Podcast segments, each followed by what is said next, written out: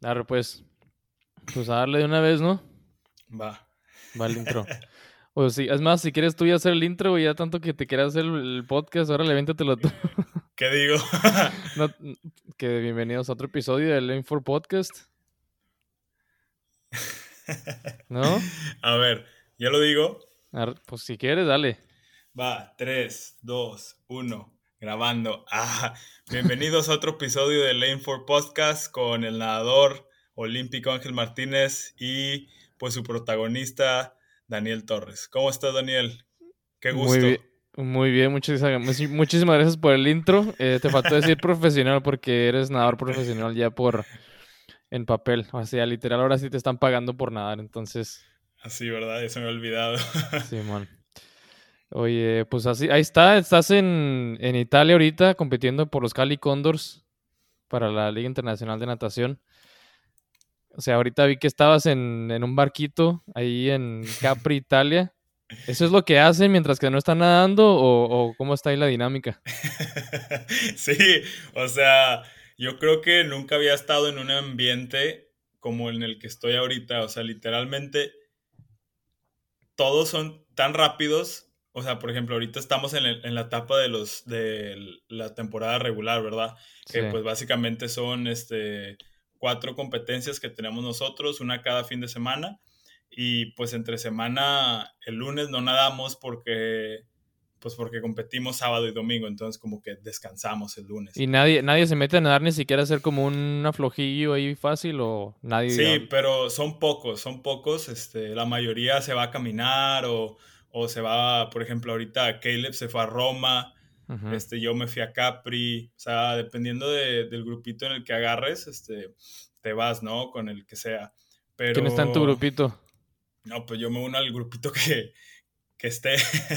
Este, poco a poco me he estado llevando mejor con todos. Este, la verdad que sí, al principio, pues qué pena, ¿no? O sea, es- son, son los mejores del mundo y, Sí. y pues sí, tenía un poco de miedo, no, no te voy a mentir de, de que, oye, ¿y si les caigo bien o si les caigo mal o, Sí. o vayan a decir, ¿y, es- ¿y este qué? O sea, este ni siquiera, ni siquiera van a hacer un punto, le van a hacer jackpot siempre.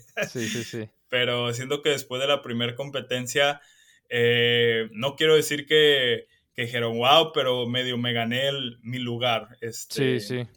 Eh, y pues reconocieron mi esfuerzo y la verdad se me hizo muy chido. Sí, y, eso está medio gacho, ¿verdad? Porque como que siempre he visto en diferentes equipos yo también que sí, los que nadan rápido como que se como que se empiezan a juntar un poquito más y los que no como que se quedan rezagados o a lo mejor se junta con otro grupo que no nada tan rápido. Entonces, pues qué chido que, pudiste hacer un buen papel en tu primera, en tu primera match porque, ten- ¿qué- o sea, ¿qué expectativas tenías en esa match? Porque rompiste tres récords mexicanos. El Este, 2 combi, el 2 maripa y el que era el 50 maripa que lo igualaste el de Daniel. O sea que llegaste y dijiste, ¿qué voy a hacer esta, esta match? Este, la verdad que tenía algo de miedo porque, pues bueno, eh, he estado descendiendo desde febrero, o sea, llevo seis meses descendiendo. o sea, desde febrero no he tenido más de tres semanas continuas de, de así entrenamiento fuerte, siempre es este, competencia, que fue en febrero, luego tres semanas, que pues básicamente fue el descenso, y competencia, ¿no? Y luego un fin de semana más, otra competencia. Y luego para para la de Misión Viejo fueron una semana de volver a agarrar el agua y luego dos semanas fuerte y luego descenso. Sí, ¿no? Llevas... Y luego este, dejé de nadar tres, cuatro días después de Misión Viejo. Este, me dijeron, oye, vas a las Olimpiadas. Entrené dos semanas, descenso. y así me le ha pasado, o sea, literalmente regresé de Tokio dejé de nadar cuatro días, este, me puse a nadar otros cuatro días, me tatué, dejé de nadar tres días, descenso. Tres días a- son los que tienes que dejar de nadar cuando te tatúas. No, como dos semanas, pero Pero Pues, tienes que nadar. sí, la urgencia. ¿Y Así ya te te pones un ponías chorro de como un- vaselina y a, nada, y a meterse al agua. Ah, ¿y a, poco sí, sí se mantenía la vaselina, no se caía? Eh, sí, se queda. Y si, o sea, depende de la parte del cuerpo. Por ejemplo, pues este, me puse los aros olímpicos en el antebrazo y me puse el águila de México en el bíceps. Entonces, pues se va rozando, ¿no? Y se va quitando poco a Mm. poco. Entonces, ya la mitad del entrenamiento me vuelvo a poner. Y pues ya, o sea, ya se, se, se curó mi tatuaje y, y, pues ya, o sea, ya no me pongo nada cuando, cuando entreno. ¿Cuándo te pusiste la, el águila? Pensé que lo tenías desde antes. No, me lo puse al mismo tiempo que los aros. Ah, no sabía, fíjate, pensé que lo traías ahí desde antes. No, estuve ahí cuatro horas en la mesa en la posición más incómoda, pero pues quedó, quedó muy chido, la neta. Sí, sí, se ve muy chido, eso me gusta. Y ahorita que dices que no te pones vaselina, no te pones bloqueador, porque según esto que se, que se desgastan muy gacho, ¿no? Con el sol. Sí, este... No, es que nunca me he puesto bloqueado, pero debería de empezar. Sí, en la Este, cara por lo pero- menos. No, en los tatuajes, en la cara que... Este, cara que pero... tiene. Sí, lo que me habías dicho que si hacemos esto entre competencia, la, la verdad que sí.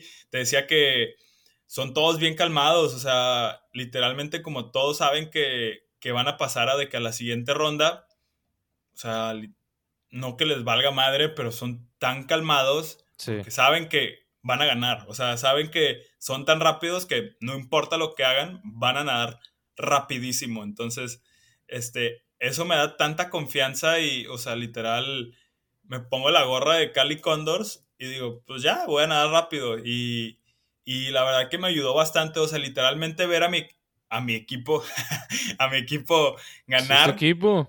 Sí, pues, aunque no entrene con ellos, ¿me entiendes? O sea, literalmente me junté con ellos a competir. Cuando los veo ganar a ellos, me da como que ese sentimiento de, de, de confianza, ¿no? De que yo también puedo, o sea, no, no necesito nada más, o sea, me da una confianza increíble y sé que voy a nadar rápido, o sea, independientemente de cómo me sienten en el afloje o lo que he hecho en toda la semana, sé que voy a nadar rápido. Entonces, este, la verdad, o sea, pues después de hacer 1.59 en larga, pues el 1.58 que era el récord de pasado, pues No, pues ya, ya tenía que caer. Sí, sí, sí.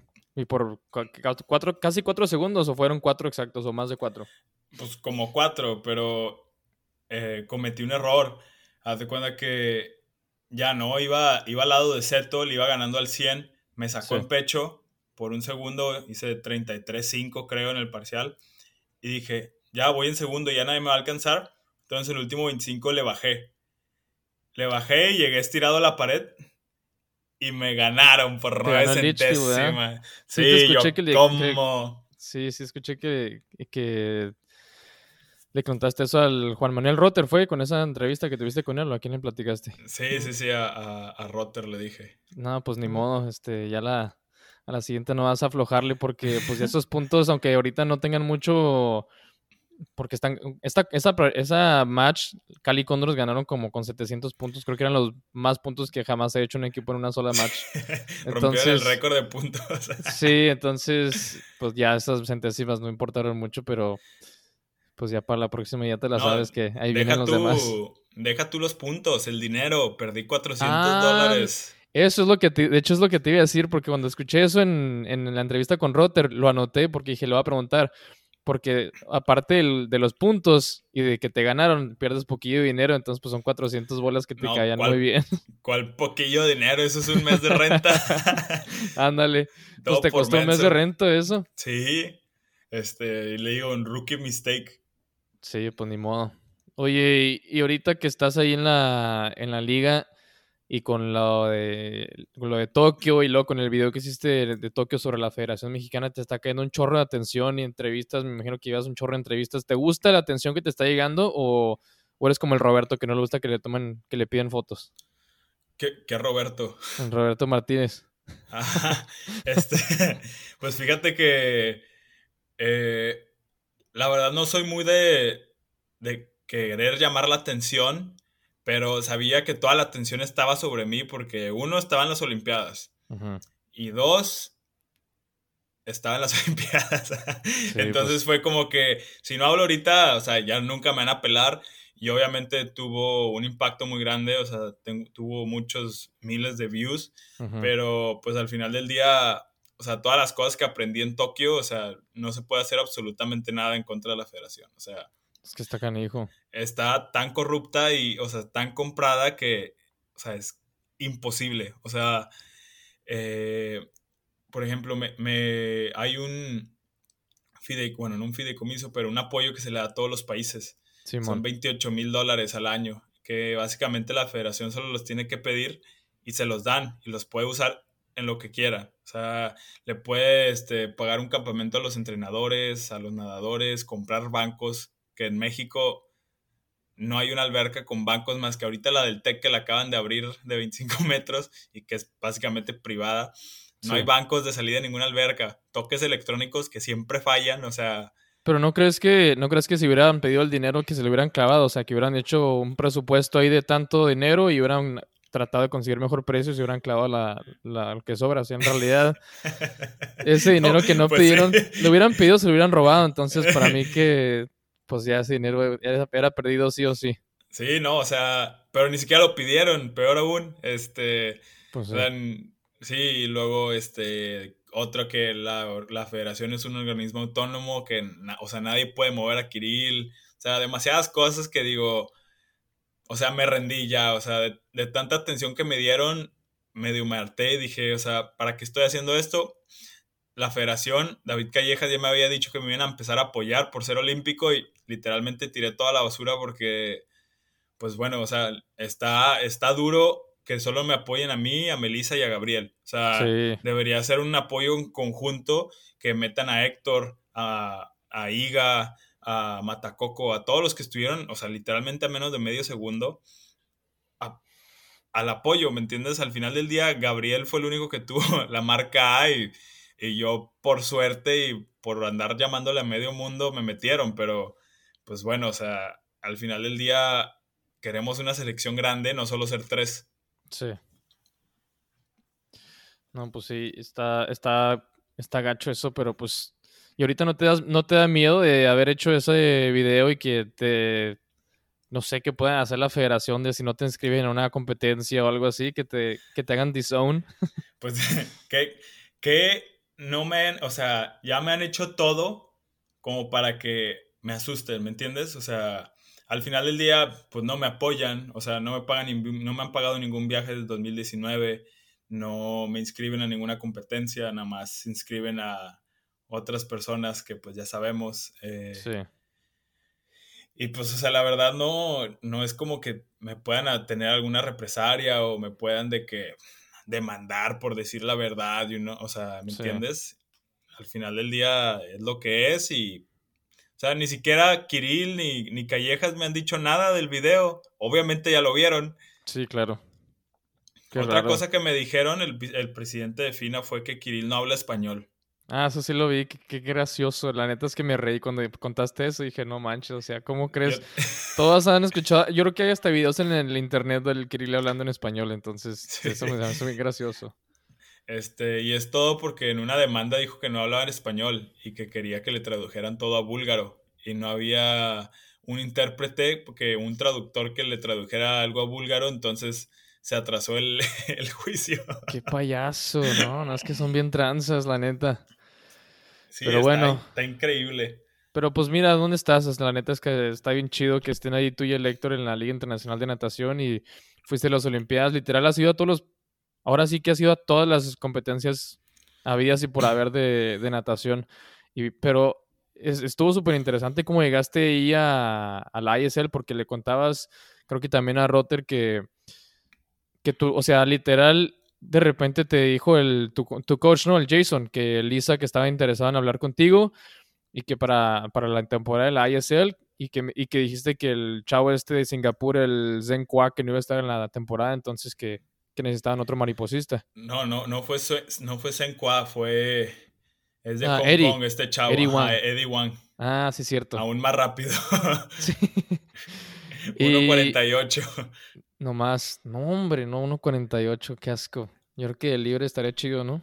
es el récord en México. Ándale. Pero, ok, pero. O sea, tu vida cambió súper rápido en, ese, en, esos, en esos días porque literal fuiste a Misión Viejo. Y no bajaste tu tiempo de 1.59 que has dicho en Austin, en el 200 combinado. Entonces, tú ahí no estabas adentro de Tokio, o sea, literal, tú no, no pasaste en tus ojos a Tokio y ya había pasado también el draft de la ISL. Entonces, literal, en ese momento tú no estabas ni en la ISL ni en Tokio. Entonces, ¿qué estabas pensando? O sea, literal, ¿querías seguir nadando? ¿Querías tomarte un tiempo de descanso? ¿O, o qué, qué, qué traías en la mente? Este, yo después de Misión Viejo estaba tan harto de competir desde febrero. O sea, eran competencia tras competencia tras competencia. Y siempre, lo, lo bueno era que bajaba mis tiempos. Y, y, la verdad que eso me ayudó un chorro a, a entender cómo entrenar y, y, qué hacer para, para seguir mejorando.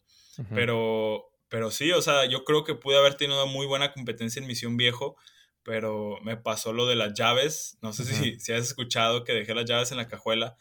Y eso me, me drenó, o sea, literal me, me, drenó la energía impresionante, porque en la mañana hice unos 58, 20 o 30 en el 2 Maripa y me lo tiré bien tranquilo, dije, fácil cae el 56. ¿Cómo el 56? Ya no cerré el 1.56 en el 2 Maripa. Ah, ok, ok. Pero estaba hablando yo del primero. Ah, ok, sí, ya, sé. Primero nadé mariposa, hice 1.58 20 o algo así. Y, me lo tiré tranquilo, dije, nah, así va a caer el 56, que era la marca.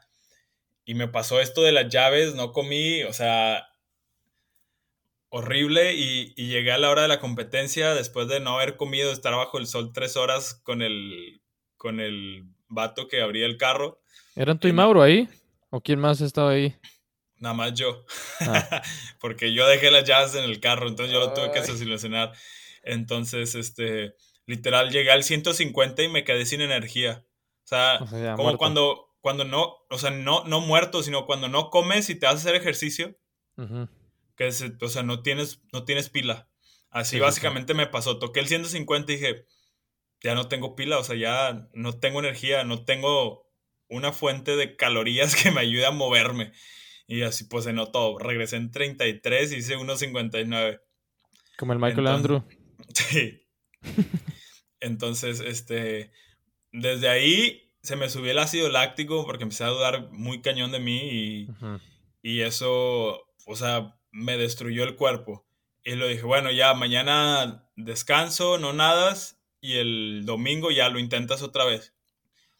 El sábado, este, que fue el día que tenía que descansar, me levanté y dije, me estaba bien adolorido, primero que nada y le digo a Jason, ¿sabes qué? Voy a hacer un 200 combi, pues a ver nada más, a ver qué sale.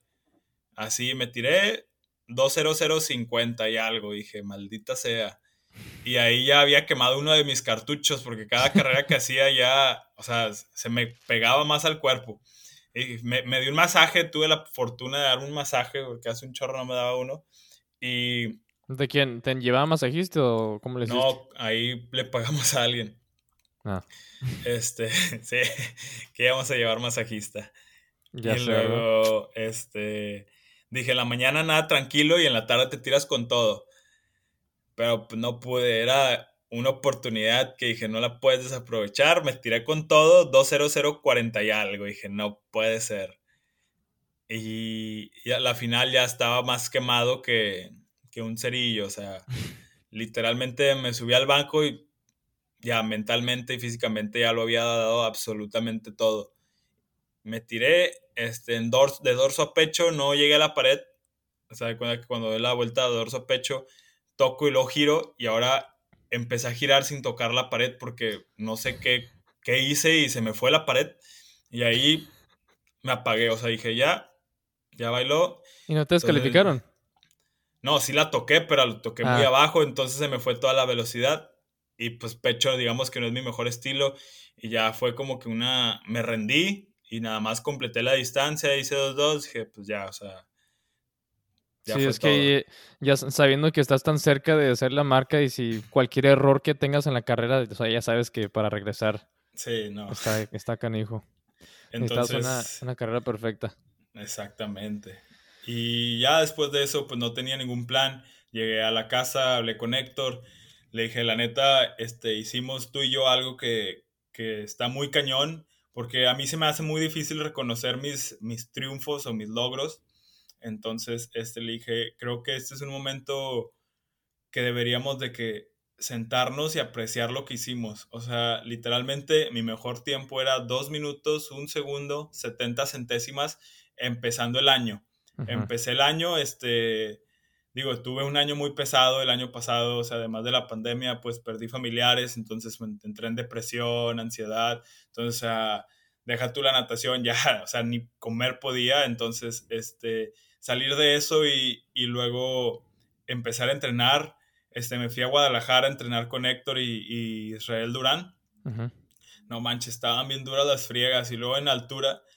Entonces, este, después de, de, julio que falleció mi papá, este, pues me puse a moverme un poco a poco, ¿no? Este, hasta que llegué a un punto en que estaba pues bastante a gusto, eh, que, que, fue competí, competí en Brasil en diciembre y ya, ¿no? Me regresé a Guadalajara, estaba entrenando otra vez bien y fallece mi abuela, entonces fue como que otro shock, este, pero pues ya estaba, ya estaba el, tiempo corriendo, o sea, ya no podía dejar de nadar, no podía deprimirme, o sea, literalmente es un deporte muy exigente que al final del día, pues la natación es muy celosa, ¿no? Y, y pues bueno, quiero pensar que ellos hubieran querido que siguiera adelante, entonces, literal, fui al funeral de mi abuela, el martes y me regresé el miércoles a Guadalajara a seguir entrenando. Entonces fue, fue algo como que muy intenso, pero pues al final del día este, tuvo, tuvo los frutos, ¿no? Que, que había estado anhelando tanto. Pero el punto fue que llego a mi casa con el aire así, los pulmones más abiertos que, que todo, y Mateo me da COVID. Entonces, dejo de nadar 10 días. Este, y todo el aire que tenía se me fue. O sea, literalmente así súper débil, empecé a entrenar, no, no hacía nada, o sea, literalmente todos me ganaban. ¿Esto en qué mes era? En enero, o sea, de ah, enero, a febrero. Ok. Y luego la primera competencia que tuve en el 2 combi hice 2.7. Dije, no, hombre. Dije, no, hombre, Chapulín, ya. Ya, o sea, literal, la marca era 1 minuto 59, hice 2.7.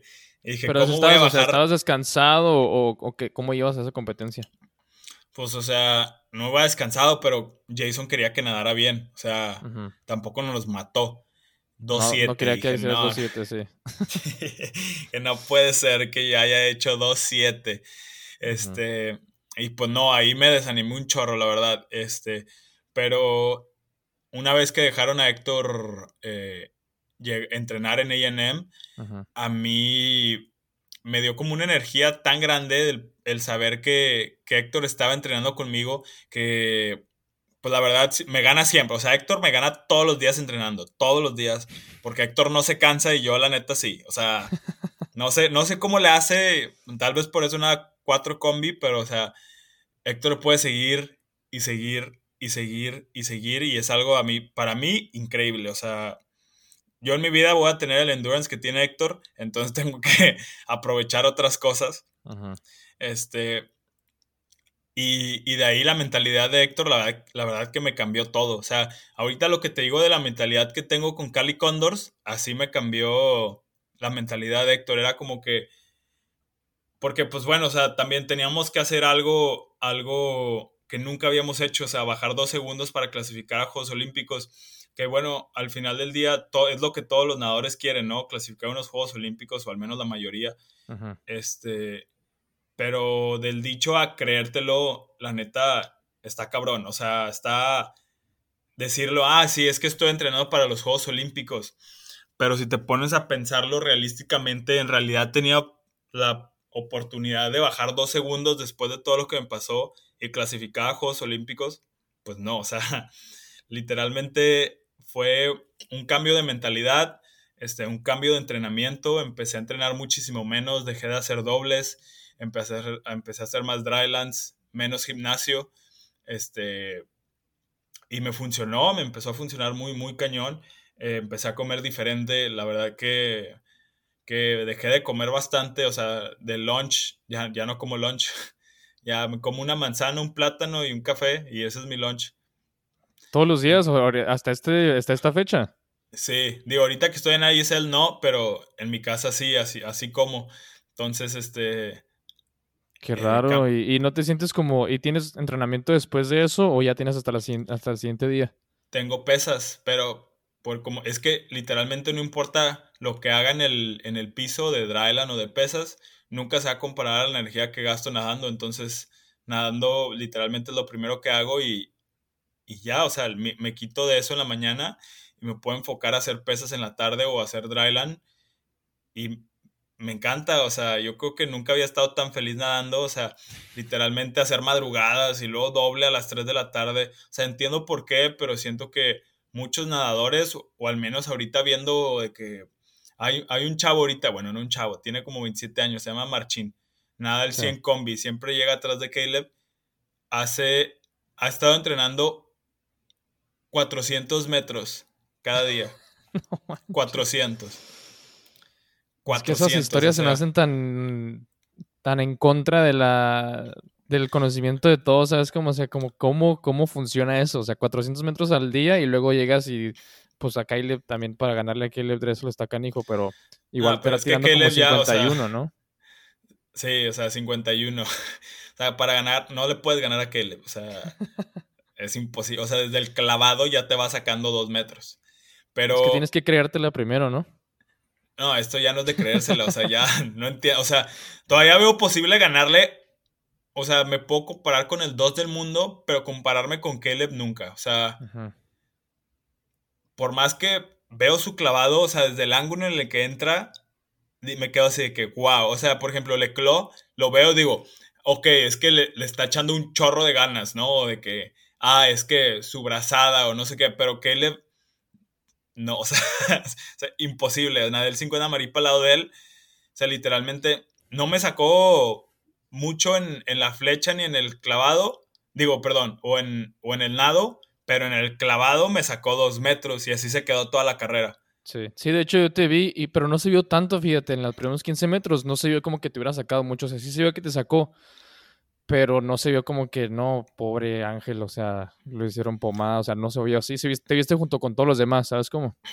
Sí, es que yo creo que tengo una, o sea, tengo una flecha que puedo compararla a nivel mundial, o sea, es lo único que sé que tengo bien. O sea, en las Olimpiadas salí en primero a los 15, ¿no? Y en el Mundial de Brasil, en el Mundial, en el Nacional de Brasil salí en primero a los 15, ¿no? Y a toda la selección le he estado jugando 15 y todos son mis hijos, entonces, este, ¿El Daniel has jugado al Daniel? El Daniel tiene, también tiene unos buenos 15. No, no se lo he jugado porque hace un chorro que no lo veo, pero cuando lo vea se las voy a jugar. Está bien este, Pero sí, ¿qué te estaba diciendo? Ya se me fue, me fui así historia por historia. ¿Qué, qué me estabas diciendo? Del Marci, ¿no? Ah, sí, este chavo. Nada, 400 metros al día. O sea, literalmente estaba haciendo mi set, porque de todos modos sí entreno, solo nada más entreno una vez. Este, se mete, hace 12.25 de underwater, 100 suave y se salió.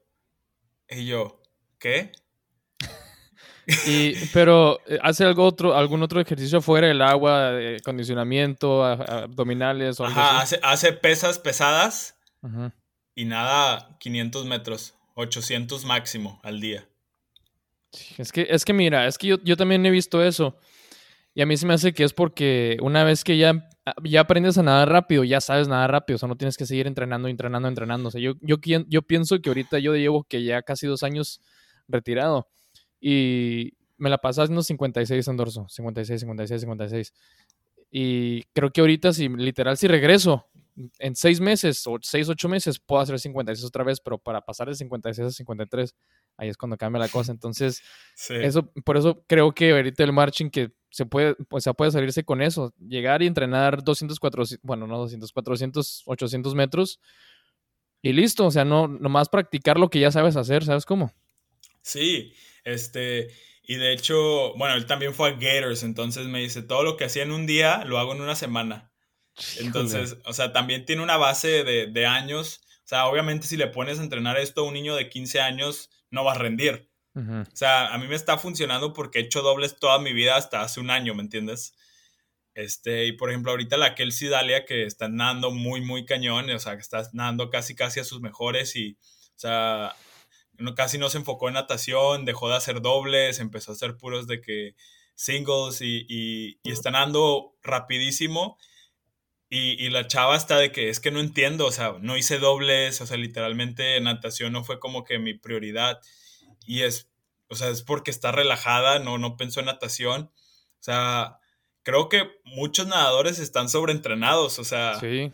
Sí, muy, muy cañón. Natación es el único deporte que hace dobles, entonces, pues por ahí va la cosa. Sí, y fíjate que tenemos otro episodio con el Sergio López.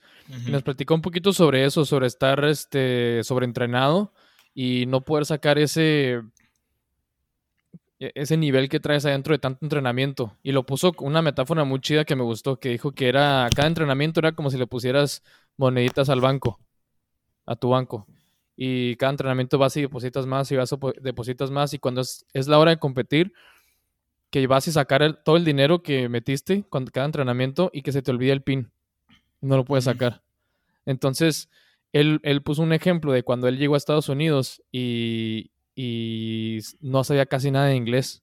No me acuerdo quién fue, universidad fue, pero, pero no sabía casi nada de inglés. Y estudió muchísimo él solo en la biblioteca y, y, estudió, estudió, estudió pero no le salía. Cuando llegaban la gente y le hablaba en inglés, no le sabía ni el, inglés. Y que de repente una vez se fue a España, que, que se olvidó el inglés y, y, fiesta aquí, fiesta allá. Y cuando regresó a, Estados Unidos, como que todo hizo clic en su cabeza y empezó a hablar inglés así de la nada. Entonces dice que eso le pasa mucho a los nadadores, que hay muchos nadadores sobreentrenados que no pueden sacar el dinero del banco, no se, como que se les olvida el pin y tienen que como darse ese, ese break para poder sacar todo ese potencial que traen adentro, que a lo mejor es lo que le pasó a Dale, a lo mejor que te está pasando a ti también. Sí, completamente. O sea, yo nunca había entendido por qué no había podido hacer 52 en un 100 mariposa en larga, o de que por qué no era mejor en corta. Y hasta ahorita, yo tengo una, una, una teoría que justo viene con lo del click, que me recordaste. Yo creo que los nadadores hacemos click. Cada cuenta estamos en un nivel, estamos en un nivel, ¿no? Entonces, este, para, para mejorar tenemos que hacer clic, pero una vez que hacemos clic, no pasa muy seguido, ¿verdad? Mejoramos en todos nuestros eventos, que es lo que me pasó a mí, que es lo que le pasó a Héctor, que es lo que le pasó a Matacoco, y ahora vamos a estar atorados en este, en este nivel, ¿no? En este clic que le llamo. Este, Y ahorita no importa lo que nade, voy a mejorar, porque soy mejor nadador y estoy compitiendo más rápido. Entonces ahorita me pones un 50 pecho, a lo mejor y te rompo el récord mexicano porque ahorita estoy en ese nivel. Pero ojalá, ojalá y Mauro escuche el podcast, a ver qué. A ver si lo ah, no. de que haga comeback. Yo lo escuché que lo estabas intentando convencer. Ya le dije a, Andrés Puente que le voy a ganar en el 100 pecho en el Nación. Yo me quiero retirar siendo campeón nacional de pecho y esto va para Miguel de Lara también, porque te lo prometo que voy a ganar el 100 pecho en, en el Nacional. Primero tienes que ganarme a mí porque no me ganaste, sabes que lo ganamos en Guadalajara. es que no ganamos la final, nos la cancelaron. Pero este, una vez que haces clic, este, empieza todo, todo cae donde debe. Entonces, empiezas a nadar más rápido, pero para tienes que aprender primero a nadar rápido. Y ya que empiezas a, que aprendes a nadar rápido, después tienes que mejorar tu técnica, porque ya nadar rápido no te vaya, ya no te vaya, eh, no te va a llevar a ningún lado. Entonces ya cuando mejores tu técnica tienes que volver a aprender a nadar rápido con tu nueva técnica y así te vas, o sea, es, un, es un cuento de nunca acabar. Y por ejemplo, yo a mí se me acabó ya el gas de, de nadar rápido y tengo que mejorar mi técnica porque tengo un chorro de, de, errores técnicos y es literalmente en lo que me estoy enfocando desde que salí de Tokio a mejorar mi técnica y, y pues espero y se vea reflejado en el 2 combi este, ahorita en corta. Porque, ¿Qué pues específicamente tu técnica quieres cambiar? Pues más que nada en la rotación de dorso, porque cruzo mucho. Este, la patada de pecho estaba subiendo. Cuando recobraba la patada, literalmente recobraba con los pies abiertos en lugar ah, de recobrar con los, con los tobillos. Entonces es algo que he estado pensando un chorro y, y, pues la verdad me sentí muy bien, ¿no? En el parcial de pecho, ahorita en el match 2 que tuvimos, que fue donde nadé el 2 combi, me sentí muy bien, pero sé que le puedo le puedo exprimir todavía un chorro más a, mi técnica. Solo que, pues... ¿Y eso tú solo te diste cuenta o alguien te, o tu entrenador te dijo que, oye, pues tienes que cambiar esta parte de tu estilo para nada más rápido? ¿Tú solo te diste cuenta? Este, pues fíjate que me doy cuenta de muchos errores que yo hago, pero, pero no de todos. Entonces, ahorita que fui a Monterrey, después de Tokio, este, le dije a Rita, le dije, Rita, Rita, Rita Monzón era mi entrenadora cuando estaba en México. Entonces le dije, oye, la verdad necesito mejorar mi técnica y, y Rita siempre me manda mensajes de que mejora esto, mejora esto, te ves muy caído, te ves bla, bla, bla. Y le digo, bueno, Rita, ya, o sea, dime lo que quieras, pero ayúdame a mejorar. O sea, si me vas a... Ella es cubana, ¿no? Este... Y me... Cuando estaba más morrillo me decía, es un pendejo, un come pinga, bla, bla, bla. le dije, Rita, me tienes que decir lo que sea, dímelo, pero ayúdame a mejorar. O sea, dime qué estoy haciendo mal y, y dime cómo mejorarlo porque no tengo absolutamente idea. Sé que lo estoy haciendo mal, o sea, sé que, que estoy cruzando los brazos, pero no sé cómo corregirlo. Él me dice, le digo, a ver, véame, voy a hacer esto y me dices cómo se ve. Lo hago, se ve mejor, se ve peor. Lo, en el pecho sí le batallamos porque no, no me había sabido explicar que estaba abriendo los pies cuando recobraba la patada. Entonces me decía, es que tienes que aventar los pies al mismo tiempo que, que avientas los brazos y no sé qué. Y les, que Rita, no se puede. Lo, ¿cómo no? Come pinga, no sé qué. yo, Rita, es que no se puede, o sea. Y ya me dijo, es que estás haciendo esto. Y le dije, ah, ok, o sea, eso tiene muchísimo más sentido que lo que me estabas diciendo. Y pues así me voy, ¿no? Detallitos a detallitos. Y también, este, me gusta grabarme, este, y ver cómo nado para, porque me, soy muy bueno detectando errores. Este, entonces puedo ver qué estoy haciendo mal. Este, me gusta mucho de que analizar la técnica de natación y eso, este, entonces se me da de corregir los errores y pero cada vez que me veo chucha, me veo un chorro de errores y ya no me quiero ver. sí. Sí, fíjate que yo también tengo esa, no sé si será, será algo bueno o algo malo estarte viendo y viendo las grabaciones literal. Yo empecé a grabarme todas mis pruebas como desde... ¿Desde qué año era? Yo creo que como desde el 2010 estaba obsesionado con grabarme todas mis carreras porque literal las veía, siempre las veía y todavía ahorita que ya me retiré las veo a veces, digo, ah, mira, aquí puede haber cambiado esto, cambiado lo otro. Pero no sé si eso es como contraproducente porque puedes, o sea, puedes estar sacando y sacando diferentes errores y, piensas en demasiadas cosas, ¿no crees? Y al último no, arreglas nada es este, más que nada ir por partes hasta que perfecciones algo irte a la otra cosa. O sea, por ejemplo, ahorita mi, mi mayor problema es la rotación en dorso. Entonces batalla un chorro para rotar. Entonces ahorita es todo lo que estoy haciendo, rotar, rotar, rotar. Y a mí rotar me está ayudando a recobrar este, más fácil porque tengo los hombros muy flexibles. Entonces la posición que está mal, este, o sea, literalmente es poner el hombro atrás, así, literalmente extenderlo. Y eso no está bien, pero como a mí tengo los hombros tan flexibles que no me duele. Y siento que a alguien normal le dolería y se lesionara, pero como pues tengo los hombros muy flexibles, no me pasa nada y sigo con el mismo error. Entonces, detallitos así. ¿Y estás haciendo este ejercicios específicos para eso o nomás sientes, o sea, nomás piensas en eso cuando estás nadando de dorso? Este, empecé a hacer un poco más de ejercicios específicos pero pues ahorita como estoy en ISL y, no quiero hacer nada, no quiero, pues como he estado descendiendo desde febrero, pues a seguir la tradición y literalmente hago un entrenamiento duro el miércoles y ya. Lo demás es aeróbico. Wow, ¿Y, ¿Y, esos quién te los pone los entrenamientos? ¿Tú solo o te los manda Jason o ahí junto con el grupo? Este, se los pido a Jason o a Jay, dependiendo de qué es lo que quiera. Y luego el miércoles, o sea, estoy intentando el miércoles unirme de que a un grupo de velocidad, o sea, con el Justin Rez y, el Coleman Stewart, que es lo que hice el miércoles pasado y me gustó. Este, luego el jueves hice algo aeróbico y el viernes ya literal un 1500 afloje y, y fue todo. ¿Y no te has sentido débil de repente en las competencias como que te falta entrenamiento? No, fíjate que todo lo que he entrenado todos los años, yo creo que lo tengo en la mochila guardado porque no se me acaba la pila. Este, y fíjate que a mí algo muy importante que, que sí tuve que mejorar fue mi alimentación, fue bajar de peso y ponerme más flaco, que marcarme más que nada. Este, porque siento que hacer descensos y estar gordo, eso sí está muy duro, pero si estás en forma, Solo es mantener tu forma. O sea, puedes seguir compitiendo rápido seis meses. o sea, es algo que aprendí mucho de, todo este proceso. Literalmente competía cada dos semanas un evento que, que, básicamente marcaría mi futuro como deportista. Y, y aprendí, o sea, literalmente nadé el dos combi y el dos maripa tantas veces que sabía exactamente dónde me iba a doler, exactamente dónde tenía que apretarle.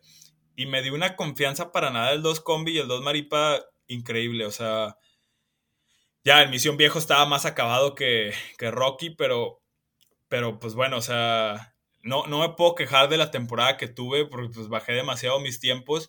Yo sé que no pude, que no di la marca A, pero pues al final del día pues tuve la fortuna de clasificar a Juegos Olímpicos. Digo, no fue la forma en la que yo quería, este, porque pues bueno, fueron un chorro de, de subes y bajas, pero al final del día se logró.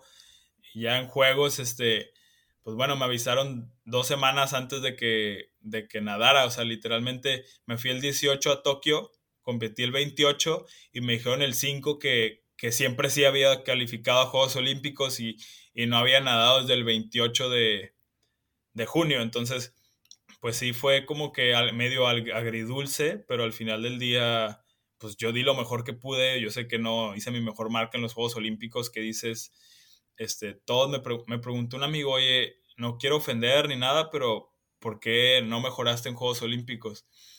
Le dije, es que es una pregunta normal, o sea, una pregunta que literal todos se van a hacer, pero no muy pocas personas le entienden porque no saben el, el, el, transcurso que hiciste para llegar hasta allá. O sea, estás bajando literal. Llegaste a Guana en mayo, aquí a Florida, 201.46 y luego 2.00 en Indianápolis, 1.59 en, en Austin. Y, o sea, vas bajando y bajando y bajando, está difícil. ¿Y qué le dijiste cuando te dijo que, que, por qué no bajaste? No, pues mi, mi, amigo es deportista también, fue a Juegos Panamericanos, medallista de Juegos Panamericanos. Entonces fue, fue como que, le dije, la neta, tuve una temporada tan estresante y tan demandante mentalmente que, o sea, yo ya estaba harto de competir. Este, no, no disfruté ninguna de mis competencias, o sea, literalmente cuando hice 1.59, que pues siento que está chido el tiempo hasta eso, o sea, 1.59.78, toqué y ni siquiera sonreí, o sea, no festejé. Llegué, vi el tiempo, me enojé, me salí y me fui a llorar porque no había clasificado a Juegos Olímpicos. O sea, así de estresante y demandante es el deporte que no puedes festejar hacer un mejor tiempo, o sea, bajar dos segundos a tu mejor marca. Así de demandantes son los sueños que en realidad tienes. O sea, son un chorro de sacrificios y mucha gente no entiende por lo que pasan los deportistas. Entonces, este, con todas las complicaciones que tuvimos, allá sé que me llegaron un chorro de haters. Neta, ¿de, dónde? Bueno, ahorita llego a eso, pero este, le decía a mi amigo que yo llegué a Juegos Olímpicos y pues básicamente llegué después de entrenar dos semanas. O sea, yo llegué a Juegos Olímpicos y dije, por primera vez en todo este año disfruto una competencia. O sea, desde que pasé por el cuarto de control, o sea, por la oficialía mayor, estaba tan feliz. O sea, puse al cártel a las, las, rolitas chidas, o sea, las de los álbums viejos. El cártel de Santa, este, con mis audífonos a todo volumen antes de entrar a, a oficialía mayor, ya que estaba en el último cuartito de oficialía mayor, pasamos todos, estamos en el túnel ya para pasar a la alberca y yo me imaginaba que todos iban a estar súper serios, ¿no? De que básicamente de que soy mejor que tú o lo que sea. Estamos en el túnel, todos se voltean a ver y se dicen, hey, buena suerte. Y dije, no, espérate. O sea, como una... o sea, de que una amistad sin ser compas, ¿me entiendes? Como que todos estábamos en el mismo barco, o sea, al final del día son tus, tu competencia, pero pues no tus enemigos. Entonces fue como que, qué padre se me está haciendo esto. Pasamos a la alberca, volteé a ver a las gradas, busqué a ver a, busqué a Melissa y a Gabriel y a Nico Obviamente no los encontré porque ni siquiera me dijeron dónde iban a estar, pero dije, ah, seguro y sí los vi. Y ya, ¿no? Le seguí caminando, volteé a ver la pantalla, el pizarrón, dije, no puedo creer dónde estoy. O sea, veo todos los logotipos de los Juegos Olímpicos al lado de la alberca, veo mi nombre en la pantalla, Ángel Martínez, México. Digo, ¿en dónde estoy? O sea, el cártel sonando a todo, acomodo el banco, me quito ya toda la ropa y me pongo a pensar, es increíble que ahorita puede que millones de mexicanos me están viendo en México solo por representar al país. Y me quieren que me vaya bien solo porque tengo la bandera de México en la gorra. Dije, esto es algo que muy poca gente llega a experimentar y estaba tan agradecido de poder vivir esta experiencia que fue, dije, wow, o sea, se me fue tan rápido el evento, o sea, literalmente toqué en crawl y dije, ya, ya fue. O sea, llevo 15 años de nadador, de mi carrera deportiva preparándome para este evento y ya se acabó. Duró dos minutos y se acabó. Entonces fue como que algo muy, muy impactante, no, no, no te voy a mentir. Vi el tiempo y dije, o sea, es lo que es, hiciste lo mejor que pudiste. Por primera vez me di una palmada a mí mismo y dije, te rifaste. O sea, nadaste muy bien esta temporada, bien hecho. Y salí, este, muy, muy feliz por, por cómo había competido. Yo sé que no fue mi mejor tiempo ni estuve cerca, pero al final del día fue como que algo muy bonito que, que pude llegar a experimentar. Y después de eso, pues ya le empecé a tirar este, un chorro a la federación. Así la primera entrevista que tuve, no, la federación no vale madre. Sí. No, es que, es que la neta sí, sí está muy chido eso y, qué bueno que te diste cuenta que independientemente de que hiciste 2.01 y tu mejor era 1.59, ese es el error más grande y, y, pues tristemente así nos miden a los deportistas con los resultados en el papel. ¿Cuál fue el, tu, tu resultado en Juegos Olímpicos cuando hay es, es como el, la puntita del iceberg. O sea, literal, como dices, tú llevas ya, sí, 15 años de nadador, pero esta última, estos últimos meses estuvieron súper duros. Estuviste yendo a entrenar y después de perder a tu papá y a tu abuela, o sea, no, eso, todo eso es, eh, ahí es donde se, se tendrían que medir los, los deportistas, porque cuando te enfocas nomás en la, en el resultado final, pues sí, es, es a final de cuentas es este, no lo importante, pero eh, sí en lo que te miden, pero nadie ve lo que está lo que está pasando atrás. Entonces, por ejemplo, ahorita que estoy viendo a la gente que está quejándose que México, que en cuartos lugares y que no sé qué, o sea, nadie nadie empieza a nadie empieza a competir ni llega a la competencia con, ok, voy a ganar cuarto lugar hoy. O sea, todos llegan a darle con todo. A ganar. y, y, no, o sea, eso es algo, el lugar que tienes al último no es algo que puedes controlar. O sea, literal, tú llegas y ese es tu mejor papel. No puedes controlar lo que están ganando, los que van a ganar primero, segundo, tercero. O sea, literal, tú haces tu mejor papel y lo que traías ese día es lo que traías y se acabó. Entonces, qué bueno que te diste cuenta de este, eso.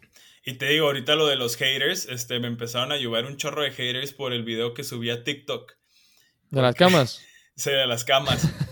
Empecé, es que me encanta a mí que me tiren hate, este, me hacen sentir como un dios, nada más me elevan el ego, el ego, entonces, este, pues se siente bonito, ¿no? O sea, porque al final del día, o sea, yo no me considero de que, o sea, digamos que el mejor nadador en México, no, no me considero así, de hecho, tuve muchos problemas, este, medio psicológicos, entendiendo que podía ser mejor, me costó un chorro de trabajo entender que podía mejorar, que podía ser un olímpico. Entonces, primero fue una batalla mental que tuve que vencer y luego, este, ya que la pude vencer, que me den la atención personas que no están, este, arraigadas al, al, al, deporte y que me estén tirando, ¿no?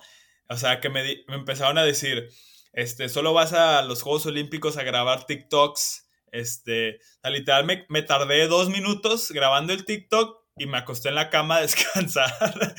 Pero, o sea, se hizo tan popular, o sea, tuvo casi 10 millones de vistas, entonces fue como que, este, pues, o sea, al final del día le tienen que tirar a alguien, ¿no? O sea, muchas veces se ve reflejado el odio que tienes hacia alguien en un problema que tú tienes personal. O sea, y solamente lo quieres desquitar con alguien, con el que sea. O sea, y yo creo que fui el primero que estuvo un güey, o sea, lo, no sé, le fue mal el trabajo, se mete a TikTok, ve un güey en las Olimpiadas siendo exitoso, disfrutando lo que le gusta, y dicen, pues con este güey me voy a desquitar. Entonces, claro no vales madre, vas a jugar a las Olimpiadas. Y luego yo veo todos los comentarios, entonces unos les, le empezaron a, contestar de que, pues, ¿qué querías? ¿Que fuera a rezar a las Olimpiadas o qué? O sea, al final del día también se tienen que divertir.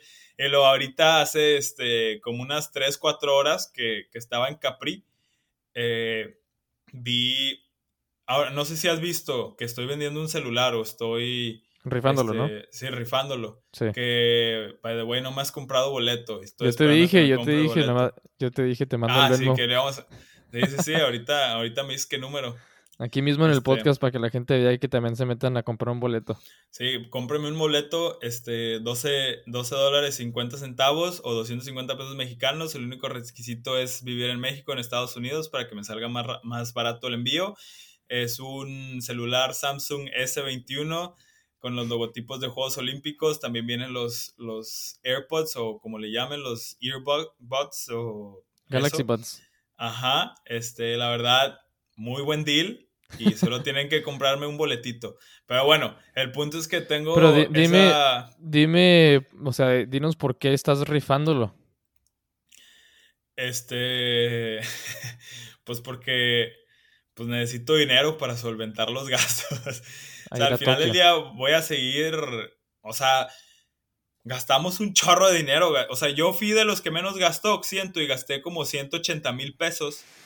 ¿De qué, de, eh, qué, ¿De qué fecha qué fecha? ¿El último año o cuánto? De diciembre a, a Tokio.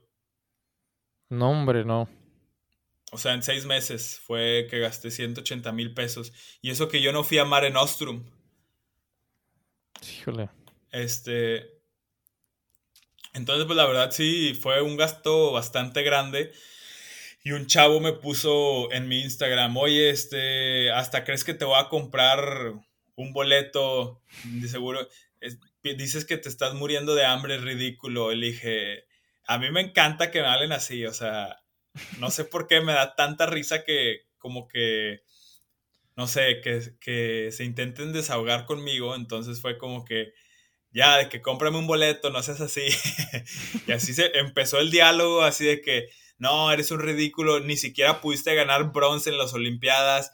O sea, y pues te das cuenta, ¿no? De, de la ignorancia de la gente, ¿no? O sea, al final del día hay mucha gente que no entiende el deporte. O sea, yo, mi cuñada me estaba diciendo que, que una amiga de ella, este, pensaba que salió el tema, ¿no? De, que mi hermana también fue a Juegos Olímpicos en el 2008 y le dijo, ah, ah, entonces pues, o sea, tiene un muy buen trabajo o, cómo lo consiguió. Y lo, no, pues, o sea, estudió, se graduó del TEC, estudió su maestría y pues por eso consiguió el puesto que tiene, es gerente general de, toda una planta. Y lo, ah, ok, oye, pero o sea, le ofrecieron un puesto en el gobierno, me imagino, o ya no trabaja. Y lo no, o sea, sí, pues es gerente, este, no, pues no, ¿por qué le hubieran ofrecido un puesto en el gobierno? Y lo, ah, porque primero salió de que, ah, pues ya no trabaja, ¿verdad? Y le va, o sea, vive en San Pedro. Y lo, pues no, o sea, es gerente, bla, bla, bla. Y, le dice, ah, yo pensaba que cuando ibas a las Olimpiadas, el gobierno ya, o sea, literalmente te ofrecía un cargo político o te daba de que un chorro de dinero para que ya no volvieras a trabajar en tu vida. Y pues la verdad, pues ojalá sí, ¿verdad? pero pues no.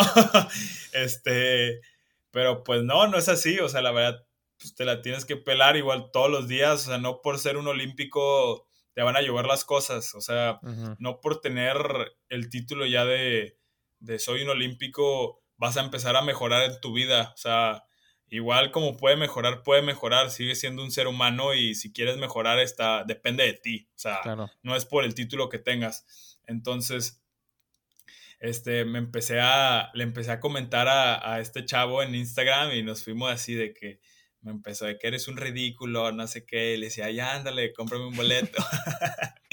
me dijo que no me iba a comprar boleto, entonces se me fue ahí un cliente. Qué payaso, hombre. Yo te compro dos. Es más, ojalá y el... le mandamos un mensaje también al Kirill y al Callejas, si te compran por lo menos un boleto para el, teléfono. al Kirill. Imagínate que O por lo menos uno entre los dos, ¿verdad? Ya de, jodidos que, que hagan cooperacha para comprar un boleto. Le, mandamos mensaje al, al, Twitter del Kirill falso. Ándale. E, eso, yo pensé que sí era de verdad, ¿eh? Hasta me, dio, me dio risa lo que puso. Lo puso bien. Sí, sabe.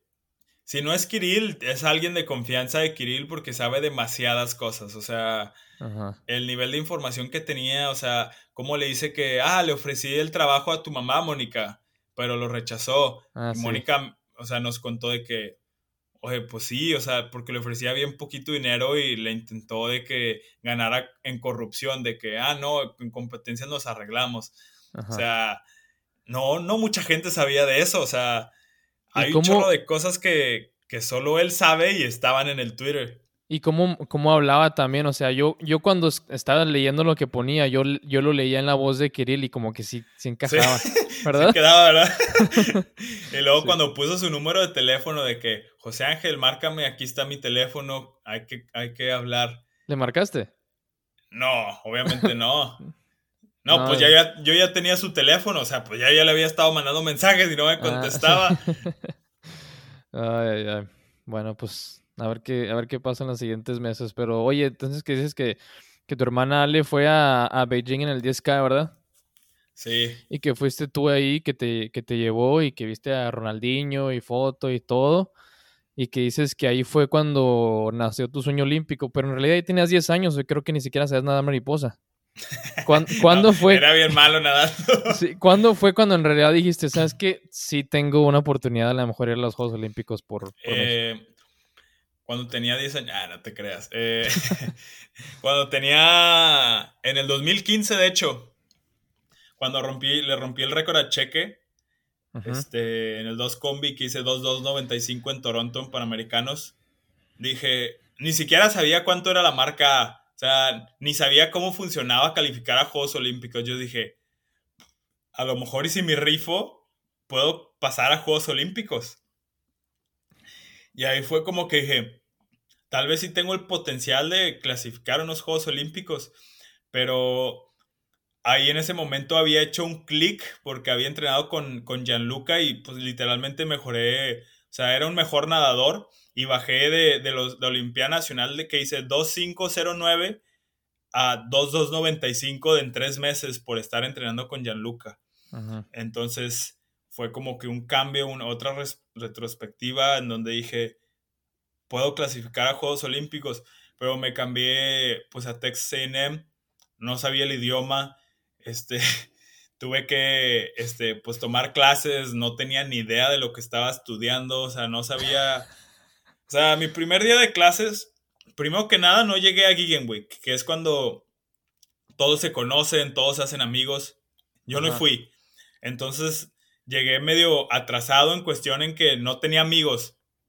Entonces, y luego no sabía hablar inglés tampoco. Entonces fue. ¿Cómo llegaste? Este ¿Cómo hiciste el TOEFL?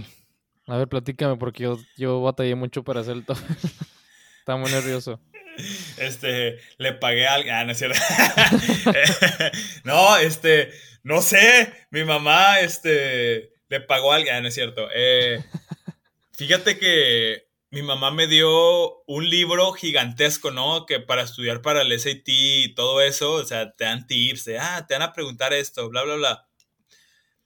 Leí como tres páginas en un mes que me había dado. o sea, no leí absolutamente nada y dije, pues así mero. Y el TOEFL igual, o sea, me acuerdo que me intenté copiar de, del güey que estaba al lado mío. Y el güey se dio cuenta y cubrió su pantalla. Y yo, maldito. Ay, qué payaso. y yo, maldita sea, estoy solo en esto. Y luego había una, una parte de speaking y yo no sabía hablar inglés. O sea, me decían, di que los osos están en la primavera corriendo entre las flores. Y yo, no tengo absolutamente idea. O sea, yo creo que dije The Bears, Flowers y ya. Se chingó. Entonces, este. Pasé. no sé cómo. Me pedían 80 en, en Texas A&M, que bueno, los, el score antes era diferente, saqué 72. Y me dijeron, bueno, pues estuvo lo suficientemente cerca, nada más escribe una carta de compromiso que vas a mejorar. Obviamente ah, la escribí con un chorro de errores, o sea, ahorita recuerdo en mi sophomore year, o sea, ni siquiera uh, junior ni senior, sophomore year, vi la carta y dije, wow. Dije, wow, ¿cómo escribí esto? Sí, o sea, increíble. Y el SAT, pues es más que nada comprensión y, te pone matemáticas, creo. Y, así, y era bueno en matemáticas, entonces me ayudó un chorro. Me hizo un parote hacer matemáticas y, con eso, o sea, literalmente, y luego entré a Texas AM y me hicieron hacer exámenes para saber cuánto inglés había. Y se llamaba ELI, ya de cuenta que era vocabulario, gramática y, y creo que son las únicas dos que reprobé. O sea, este, sí. Y porque me hicieron un examen para saber cuánto inglés había y ya, esas son las que reprobé. Entonces tuve que tomar una clase todo el semestre que no me contaba para mi GPA y tenía que sacar B o no contaba. Y en una saqué B y en la otra C, porque te lo juro que el profesor me odiaba. Y luego, pues así, o sea, literal me la pasé todo el primer semestre así aprendiendo, sobreviviendo. Me acuerdo que mi primer día de clases, este, Texas A&M está gigantesco, entonces te tienes que mover en una bicicleta. Entonces, mi primer día se me ponchó la llanta, no tenía internet, o sea, no tenía celular, este, entonces no tenía absolutamente idea de dónde estaba, no sabía dónde estaban los dorms y con mi inglés súper quebrado le pregunté a una chava, oye, ¿me puedes ayudar a llegar a, a White Creek, que es donde vivía? Y, y, me dice, ah, sí, por allá, por allá. Y llegué a... Me acuerdo que ni siquiera llegué al, al dorm, me fui a la alberca a ver qué estaba pasando. Y dije, pues no, no voy a llegar al dorm. Entonces me fui a la alberca y, y dejé mi bici, me metí a la alberca y no había nadie.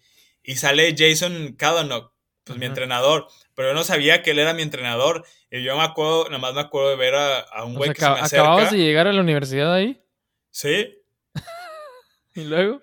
ahorita, te cuento lo de mi primera clase. Este, llego y me dice Jason, hey, ¿qué onda? De que, hey, what's up? Like, how are you doing? Bla, bla, bla. Y le digo, yo no tenía idea de quién era él. Le digo, ah, I'm good. Y, y ya, ¿no? Porque no sabía nada que decir. Y me dice, oh, eh, like, este, todos están en el gimnasio. ¿de qué quieres venir? Y yo, pues sí, vamos. Y ya, ¿no? Lo acompañé, no tenía idea de quién era él. Y, y ya cuando me meto a entrenar la siguiente semana, o sea, literalmente todos están haciendo gimnasio y yo me sentía así súper fuera de lugar. Porque primero no sabía hablar inglés y, y nadie me conocía, entonces era como que, pues este güey que...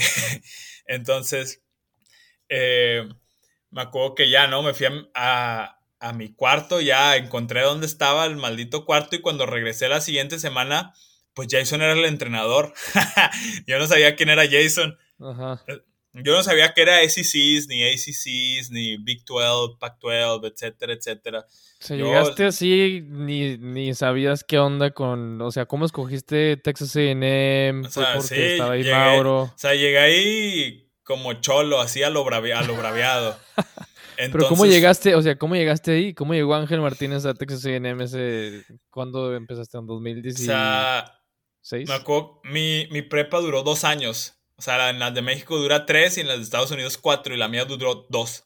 ¿Por qué? Entonces, pues así era mi prepa. Entonces duró dos años y, y a de cuenta que me gradué, empecé a buscar universidad en enero, marzo, en abril o en mayo que pues yo no tenía idea de cómo funcionaba, de que las becas en Estados Unidos. Y le mandé mensaje a INM y me contestó Jay, me dijo, no tengo becas ahorita. Este, y dije, ah, pues bueno, ¿no? Y le mandé mensaje a Auburn y me dijeron, no te podemos dar beca, pero el segundo año tal vez sí sí. Y lo chequé la, la tuition en Auburn, 46 mil dólares. dije, nada, papi, no, aquí no. Entonces, este, me fui a, ya no, me quedé en, Monterrey estudiando una ingeniería y me acuerdo que dije, ah, esta vez no se me va a ir y les voy a mandar mensaje desde antes. Y les mandé mensaje en, en diciembre. Dije, ah, pues en diciembre y es hasta agosto las clases, fácil. Me dijo, ya no hay becas. ¿Por qué te querías ir a Estados Unidos a estudiar? O sea, ¿a, quién habías visto? O, por qué a Texas A&M? Este, es que yo soy mucho de, de seguir el flow. Entonces, este, pues yo veía que todos iban a Estados Unidos y dije, ah, pues yo también. Y como vi que, que a Mauro le estaba yendo muy bien en corta, dije, pues a Texas A&M, porque pues no conozco a nadie más y pues ahí será. y, y, yo conocía a Auburn nada más por César Cielo. Y como yo creía que era velocista, pues a Auburn, ¿no? Y ya les mando un mensaje en diciembre, me dicen, no hay becas. Y le digo, no, me jodas, ¿cómo? o sea, estamos en diciembre. Ajá. Y ya, ¿no? Dije, pues ya, el sueño de Estados Unidos, GG. Y me fui a Florida, que fue de, Panamericanos. Y bajé, le dije a Gianluca, le dije, oye, Gianluca, la neta, quiero irme a estudiar a Estados Unidos. ¿Cómo encontraste a Gianluca? Ah, porque Rita, mi entrenadora es cubana, el, el, entrenador de Rita es Omar, cuando ah, estaba en Cuba. Y, yo iba a los campamentos de David Nadadores. Ah, ok. Entonces fue como que, hey, Gianluca, ¿todavía sigues teniendo David Nadadores? No, pero ahora tengo Azura. Entonces, ah, y me había gustado cómo entrenaba con Gianluca, entonces, este, pum, me fui a entrenar con el Gianlu. Y le dije de que un día, oye, pues sí me gustaría venirme a estudiar aquí a Estados Unidos. ¿A dónde?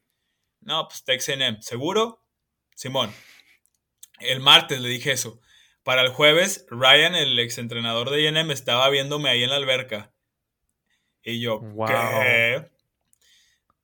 Tuve el entrenamiento de mi vida, me dijo, me le echó un chorro de ganas y, oye, nos encantó, me encantó cómo nadaste, o sea, qué, qué chido, nos gustaría tenerme, tenerte en el programa. Le dije, ah, ¿dónde firmo? Me dice, no, no, no, así no funciona. Tienes que ir al campus, tienes que verlo, ver al equipo, ver si te gusta. Este, hablar con tus papás, porque es una decisión muy grande. le dije, ah, bueno. y ya, ¿no? Este, voy al campus, no sabía nada de inglés, medio les entendía. Este, ¿Qué tanto, ¿qué tanto conocías a Mauro ahí? O sea, ¿le platicaste que ibas a ir para allá o, o te ayudó? ¿Cómo estuvo eso? Este, o sea, nos llevábamos bien, pues, pero no éramos así de que súper compotas. O sea, nos llevábamos así del nacional porque pues aún no habíamos llevado ninguna selección más que juegos centroamericanos y, siendo que estaba bien morrillo yo y medio no me llevaba con nadie, entonces fue como que, que, yo iba ahí de turista.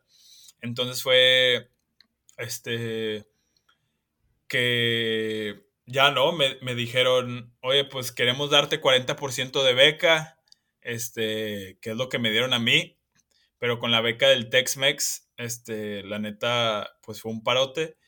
Y le dije, ah, va, ¿dónde te firmo? Y me dice, no, no, no, o sea, ve a tu casa, habla con tus papás, esta es una decisión muy grande, bla, bla, bla, bla, bla, bla. Y le digo, oh, pues, ya voy a la casa y le digo, oye, esto, esto, sí se puede, porque pues al final del día eran 10 mil dólares que pues, no salen de un día al otro y pues había que pagarlo al principio. mi papá me dijo, mi papá y mi mamá me dijeron, sí se puede. Y pues firmé con AM. Y así llegué, así llegué a AM. Qué chido. Este, que, ya habíamos intentado con un chorro de universidades y no se me había dado. Y de un día al otro fue como que, hey, Janlo, ¿me ayudas? Sí. Y ahí está el entrenador. Es como que, ah, espérate, no pensé que sí lo ibas a hacer. Qué buena onda el Gianluca. La neta creo que de repente escucha un que otro episodio. Un saludo al Gianluca si nos está escuchando. Sí, un saludo al Gianlu. Este, pero te estaba diciendo mi primer día de clases. Me tocaba precálculo. Era precalc 150. Y dije, pues es matemáticas. Y yo ya estuve en una ingeniería, o sea, ya llevé esta clase. Me llevé una libreta y un lápiz o una pluma. Llego a la clase, era un miércoles porque la clase era lunes y miércoles. Entonces ya habían tenido una clase, entonces ya iban algo avanzados. Llego, me dice, bueno, todos saquen... Ah, primero que nada en AM, en todas las clases, antes de empezar, dicen howdy. El profesor dice howdy y todos le responden howdy. No, ¿es en serio? Todos. Wow. Entonces, imagínate, no sabía inglés. Mi primer día de clases me siento, el profesor dice howdy y todos le responden howdy. Y tú como que, what? le dije, ¿qué está pasando? ¿En dónde estoy? O sea, ¿de qué me perdí? ¿Por qué todos saben tanto? Este, y luego decía, bueno, saquen sus computadoras, este, ¿en qué episodio nos queda, en qué capítulo nos quedamos? Y yo, ¿cómo que computadoras? en mi vida, al menos yo nunca había tenido una computadora hasta que llegué a la universidad. Y fue como que, sacan sus computadoras. Y dije, madres, ¿qué estoy no haciendo tuviste, ¿Que no tuviste semana de orientación o algo así que te dijeran este tipo de cosas? Pues que no fui, porque estaba compitiendo. Me fui a Singapur al Mundial Juvenil, entonces no fui a nada. Ah, ok. Entonces fue, no tenía absolutamente idea de qué estaba pasando, no sabía dónde estaban los edificios, no sabía, no conocía a la gente, no sabía el idioma. Y aún así, me gradué. y, ok, pero que llegas y no sabes nada, no, no, nunca te sentiste como tan fuera de lugar que dijiste, sabes que mejor no quiero hacer esto, o sea, nunca te pasó eso por la mente. Es que a mí, como te digo que siempre hago todo nada más así con el flow, nunca le pienso de que, ah, mejor ya no. Este, así, así salió esto. O sea, literalmente, cuando me puse la meta de llegar a Juegos Olímpicos, nunca se me ocurrió de. Es que a mí no se me, no me pasa por la cabeza rendirme, ¿me entiendes? No, no se me pasa de, de chin, y si no llego, o de que, ah, mejor ya no porque está, está muy duro. Un ejemplo fue en la pandemia, me... Mateo era un jueves Mateo me dice, vamos a correr a la casa de Rebaby, su novia. Le digo, va, pues vamos a correr. Y estábamos hablando de que, ah, deberíamos de correr un maratón. Y le digo, yo puedo correr un maratón. Me dice, claro que no. Le digo, siento que sí. By the way, yo no puedo correr. Soy, estoy muy pesado y me cuesta un chorro correr. Me dice, ni de chiste, yo lo he intentado y no, no he podido. O sea, al kilómetro 30 me tengo que parar.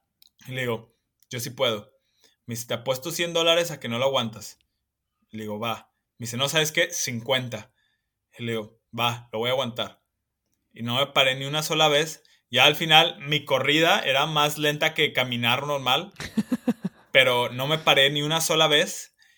Y, y, te digo, es que no me pasa por la mente el rendirme, ¿me entiendes? Entonces fue como que o sea, entendía la situación en la que estaba y sabía que tarde o temprano se iba a acabar. Este, entonces fue como que, pues, pues ni modo, o sea, it is what it is, suck it up y síguelo. O sea, estás en, en una universidad en Estados Unidos. O sea, cuánta gente quisiera estar aquí, aprovechalo. Entonces fue, fue como que una oportunidad que no podía dejar pasar y, y literalmente lo, lo, lo, logré, por así decirlo, me gradué. No, y qué, qué gracioso porque eres el tercer nadador o el cuarto nadador, yo creo aquí en el podcast, que creo que nos pegó duro la pandemia porque literal, todo, no sé qué son masoquistas o qué onda, pero nomás nos, no podemos nadar y a correr. Y nadie sabe correr. Pero no, crees que a correr de que 5 kilómetros, 10 kilómetros, no. el maratón. Todos a morirse. O sea, ¿por qué? ¿Qué, qué, problema tenemos en la cabeza? Sí, no, no, no. Es gracioso eso. Es que yo creo que es algo como que meta, ¿no? Yo, al menos yo tengo como que una, una bucket list que pues quiero hacer. Este, hay cosas que siempre he querido hacer y un maratón era una, pero recuerdo hacer un 10K y morirme y dije, a un maratón no llego. 40 kilómetros. Sí, no, entonces este, pues así, o sea, fue, me puse mis Jordans para empezar, o sea, ni siquiera me puse tenis para correr, me puse mis Jordans y así mero. No, hombre, no. No, pues qué chido que encontraste a Texas A&M, me hace que te fue muy chido ahí, bajaste mucho tus tiempos y pues la neta es que ahí sigues ahorita entrenando con el grupo de posgrado que, que me imagino que antes era más grande y que ahorita se hizo más chico después de Tokio. ¿Quién está ahí ahorita nadando? ¿Tres? ¿Tú, Héctor y quién? Y, y No. ¿Quién? Brett. Se ah, llama Brett, uh, Pinfold. Nada así en libre. Este también impresionante lo que hace Brett. Dejó de nadar dos años, en el 2019 le dijo a su papá, oye, ¿tú crees que pueda pasar a las Olimpiadas? El papá le dijo, pues no sé, dime tú. Brett dice, yo creo que sí. Se vuelve a, renuncia de su trabajo, empieza a nadar.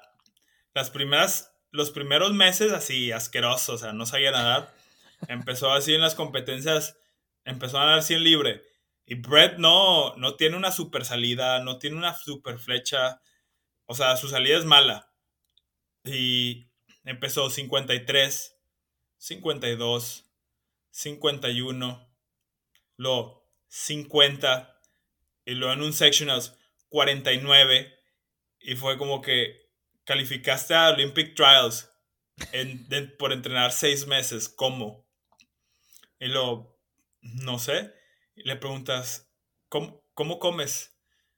Come, o sea, literalmente... Pizza y no, o sea, ni siquiera.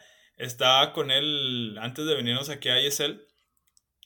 Me dice que, dude, ayer me dio tanta flojera cocinar que comí cereal. Me comí dos, dos tazas de cereal y de lunch de la comida comí galletas. Eso se escucha como que lo que yo como ahorita, como nada retirado. y, Brett se quedó a punto de pasar a los Juegos Olímpicos por Estados Unidos. Hizo 48, 48, 40 y algo. O sea. ¿Cuál era su mejor tiempo cuando se retiró? 49, 8 o algo así. ¿Qué onda? ¿Y ahorita por qué? O sea, sigue nadando y cuál es su meta ahorita? 2024 calificar a Juegos. No manches. O sea, literalmente. Dijo nomás, nada más quiero trabajar, quiero las Olimpiadas y ya. Sí. O sea, literalmente la mente es tan fuerte y me he dado cuenta que. O sea, me, he tenido conversaciones con, con más personas de. O sea, ¿cuál es en realidad el secreto de la natación? O sea, ves el caso de Javier Acevedo que dejó de nadar en Canadá, o sea, porque pues se canceló todo y pues se fue a Canadá, dejó de nadar cuatro meses, volvió, o sea, en Georgia y bajó su tiempo en el 100 dorso y ganó SECs y es como que, ¿tú crees que si hubiera seguido nadando todo ese tiempo, hubiera mejorado? O sea, ¿tú crees que yo, si no hubiera dejado de nadar tres meses y hubiera empezado a nadar en una alberca de 10 metros amarrado a una cuerda, hubiera mejorado? O sea... Está raro, todo eso está muy, muy raro. Sí, o sea, es súper raro la natación al final del día, claro que entrenar te da una posibilidad más grande de mejorar, pero también hay que saber entrenar, no solo entrenar a lo estúpido, entonces es saber qué hacer y cómo hacerlo. Híjole, no, si está súper, o sea, literal no tengo ni, ni argumentos ni nada sobre ese tipo de casos donde vuelve la gente después sin entrenar y pum, gana. Así como, como estaba platicando con, con Gabo en el episodio pasado, que que no, pues que no entrené y que la rodilla y que entrené dos semanas y luego no entrené por dos semanas y luego llegué y califiqué, califiqué a Juegos Olímpicos. O sea, ¿cómo? y gente, y gente que, que, entrenó y entrena y, y a darle, darle, darle day in and day out todos los días y pues, igual no se les hace. O sea, es, es una... Se que la natación no es, una, no es un deporte justo la verdad. Es que es una combinación. O sea, si no estás bien mentalmente, no hay forma en la que tú puedas mejorar. Este, o sea, ahorita ves a Caleb Dressel nado dos veces después de Juegos Olímpicos. Dos, o sea, se metió a la alberca a nadar dos veces. Llega a ISL, dice, chavos, la neta, yo creo que estoy más fuera de, de forma que ustedes. Se mete, gana todos los eventos. Sí, no manches. Nadó esta semana 48-5 en el 100 mariposa. 45-4 en el 100 libre. O sea, ¿cómo? No, o sea, no, entiendo. O sea, es algo imposible y no puede decir que, o sea, obviamente es Caleb Dressel, pero hasta dónde llega tu nivel mental en el factor en que te ayuda. O sea, yo ahorita estoy tan relajado de ver a estos chavos nadar rápido que me uno a ellos, ¿me entiendes? Yo creo que algo que le pasó a Héctor fue, pues bueno, o sea, vimos su debut en el 2 Maripa. Yo nunca había visto a Héctor tan emocionado y like, este, así como que intenso de, por, por salir a competir. me acuerdo verlo antes de, en el afloje y le digo, güey, ¿estás bien? O sea, se veía así de que súper impaciente, o sea, y completamente entendible, o sea, estaba debutando en ISL, que pues cuántos mexicanos no queremos estar en ISL y hasta ahorita se dio la oportunidad. Y así de que no, pues es que este está, o sea, ya quiero nadar, quiero competir. Y, y, y pues llega, sale, sale en su mejor del 50, sale en 24 algo. Pum, vuelta, va ganando. Pum, sale en su mejor del 100, 53 bajo. ¡Pum! Hace 24, 28. Y luego, tercer 50, 30, porque el nivel, o sea, si en la natación ya ni siquiera te puedes poner nervioso porque te tensas y ya no nadas bien. O sea, hazme el favor, o sea, ya ni siquiera te puedes poner nervioso.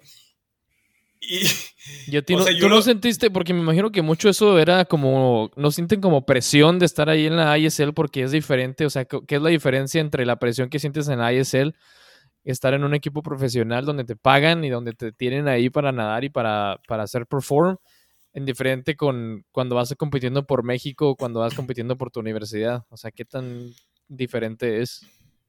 Este, pues fíjate que hasta ahorita como que me llegó la madurez de, de como atleta. En, por ejemplo, ya puedo ir a entrenar, a hacer gimnasio yo solo y, no me brinco las series. ¿Me entiendes? Todavía, todavía no lo puedo hacer nadando, pero ya al menos en el gimnasio ya me sale. Entonces ya entiendo este, que en México literalmente estoy representando a México para ganar una medalla, no para esto. Y ahorita es un, es un entorno como que tan tranquilo y como que todos quieren que te vaya bien y, o sea, literalmente no importa tu tiempo, sino tu lugar. O sea, en sí, que yo haya hecho unos 52 en el 2 Maripa, no importa absolutamente nada. O sea, en realidad solo le di tres puntos a mi equipo. Salgo de nadar y eso es algo que está, está muy duro porque, o sea, de todos modos, 1.52, yo sé que no es el mejor tiempo, pero es, es este, Ajá, está bien. O sea, para un regular season match 4, está bien, está decente. Toco sexto. 1.52.70 y algo. Hijo, ¿cómo? O sea, tengo al lado a Leonardo de Deus, que fue finalista olímpico y casi le ganó y quedé, él quedó cuarto y yo quedé sexto. O sea, ¿quiénes son los otros cinco que me ganaron. ¿Y, y por qué? ¿Y dónde o sea, ¿Quiénes, ¿Quiénes son? Sí, o sea, ya, obvio, todos tienen un background de natación increíble, pero salgo y me dice el entrenador, oye, muy bien de que me dice Jason Lisak, oye, muy bien de que otro récord mexicano. Y es como que agridulce, porque es como que nadaste chido, pero solo hiciste tres puntos. Y es como que, ah, Gracias. Este, y algo que sí dicen es de que la mentalidad de, un goldfish, de un pez, porque dicen que el, goldfish es el pez más, es el animal más feliz del mundo, porque la memoria solo le dura 10 segundos. Entonces dice, mentalidad de goldfish, si te va muy bien en una competencia, qué chido, pero pues ya viene la otra. Y si te va muy mal en una prueba, pues ni modo, ahí viene la otra. Entonces es como que ni modo, este, nadaste bien, o sea, hiciste tu mejor. La que sigue. Por fortuna tenemos a Caleb Dressel, Lily King, a, todos los que ganan, entonces como que, bueno, pues, al menos no vamos perdiendo. Sí. Pues fíjate que eso está bien chido porque quiere decir que como que ya están, se le están creyendo tú y Héctor que están ahí porque me imagino que al principio, como dices tú, que llegas y como que te sientas un poquito fuera de lugar porque estás en la ISL y estás junto con Dressel y con Lily King y Dalia y, Justin Bress y todos esos vatos que, pues, o sea, son rapidísimos, los más rápidos del mundo, pero es que ustedes ya están ahí, o sea, ya se la, son parte de todo eso.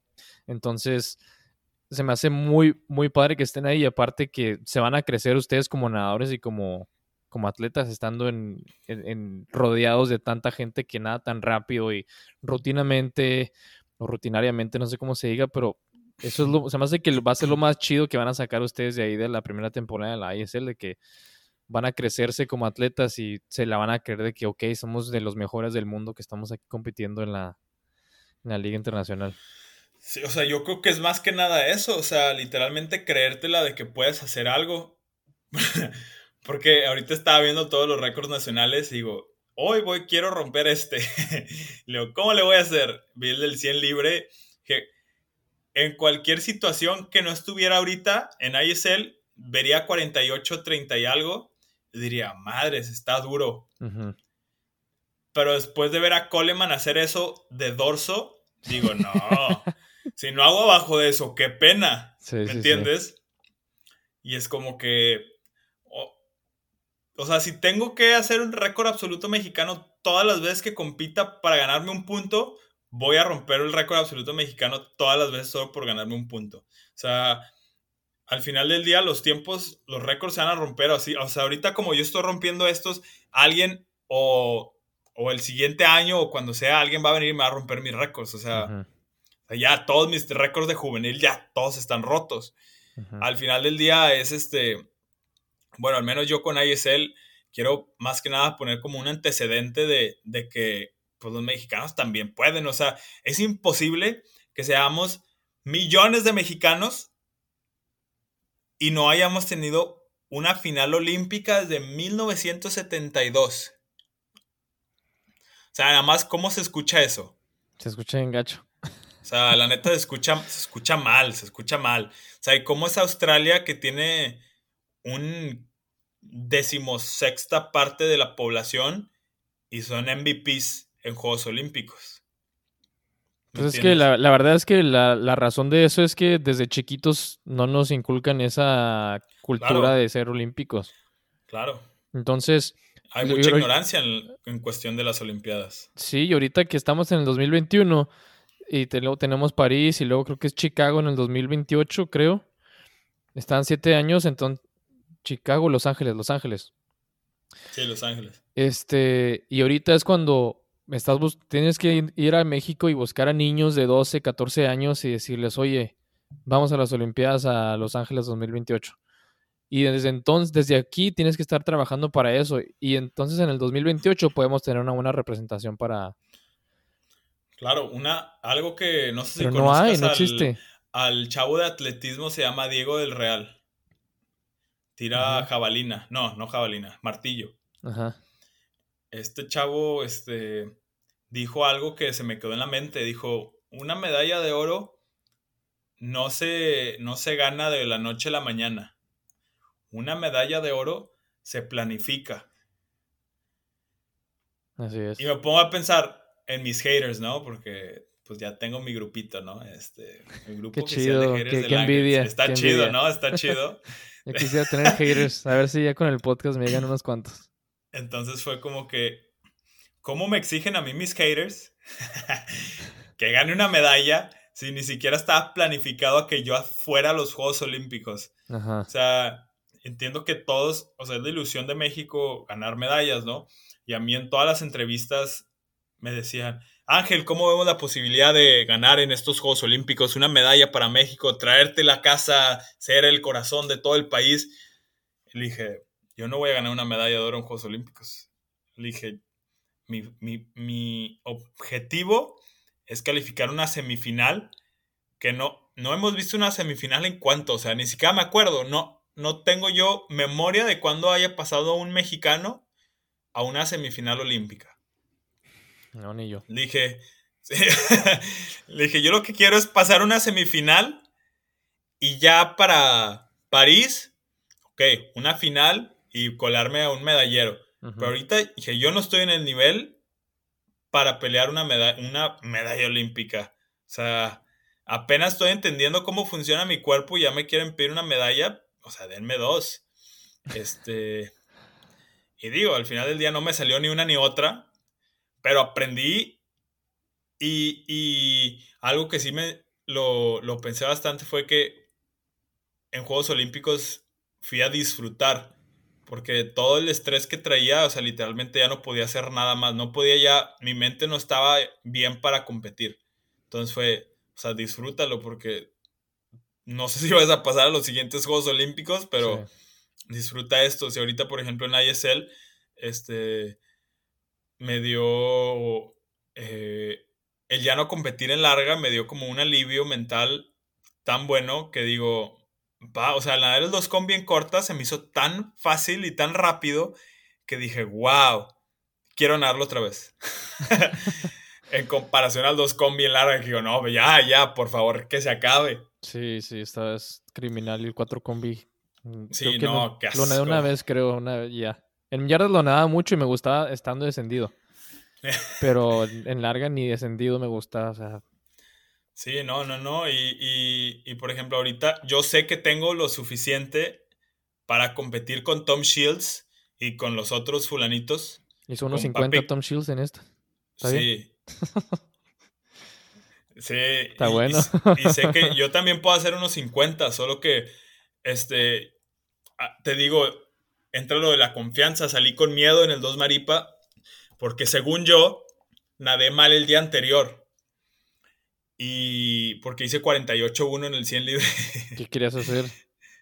46. Quería hacer 47 bajo. No, hombre. está, muy chido eso. Entonces, o sea, también tener metas altas te puede jugar de los dos lados, ¿me entiendes? Y dije, no sé cómo ande. Y yo sé que no debo hacer eso porque sé que voy a competir bien, pero me entró un momento de duda y, y nada más como que me fui así calando las aguas. Y ya cuando quise cerrar, se me acabó la prueba. Entonces. O sea, acabaste este bien, no acabaste muerto. Sí, no, no acabé muerto. Intenté cerrarles, pero ya. O sea, no me dio el cuerpo, pero tampoco estaba así fundido. Este. Pero por eso te digo, o sea, es también cuestión de experiencia, de, de estar compitiendo. Por eso todos cada vez nadan más rápido, que es algo impresionante. O sea, este, y lo bueno es que yo también, o sea, me voy a unir al grupo y voy a seguir compitiendo más rápido y más rápido y más rápido. Y al final del día esto me está dando una experiencia, o sea, increíble, o sea, competir literalmente con los mejores del mundo cada fin de semana. Y entrenando con ellos, o sea, sí, sí, como dices tú, que si te les pegas a estos vatos, a los velocistas de, la, de los Cali Condors, pues son de los mejores velocistas que están ahí en la ISL. Estás entrenando con los mejores del mundo.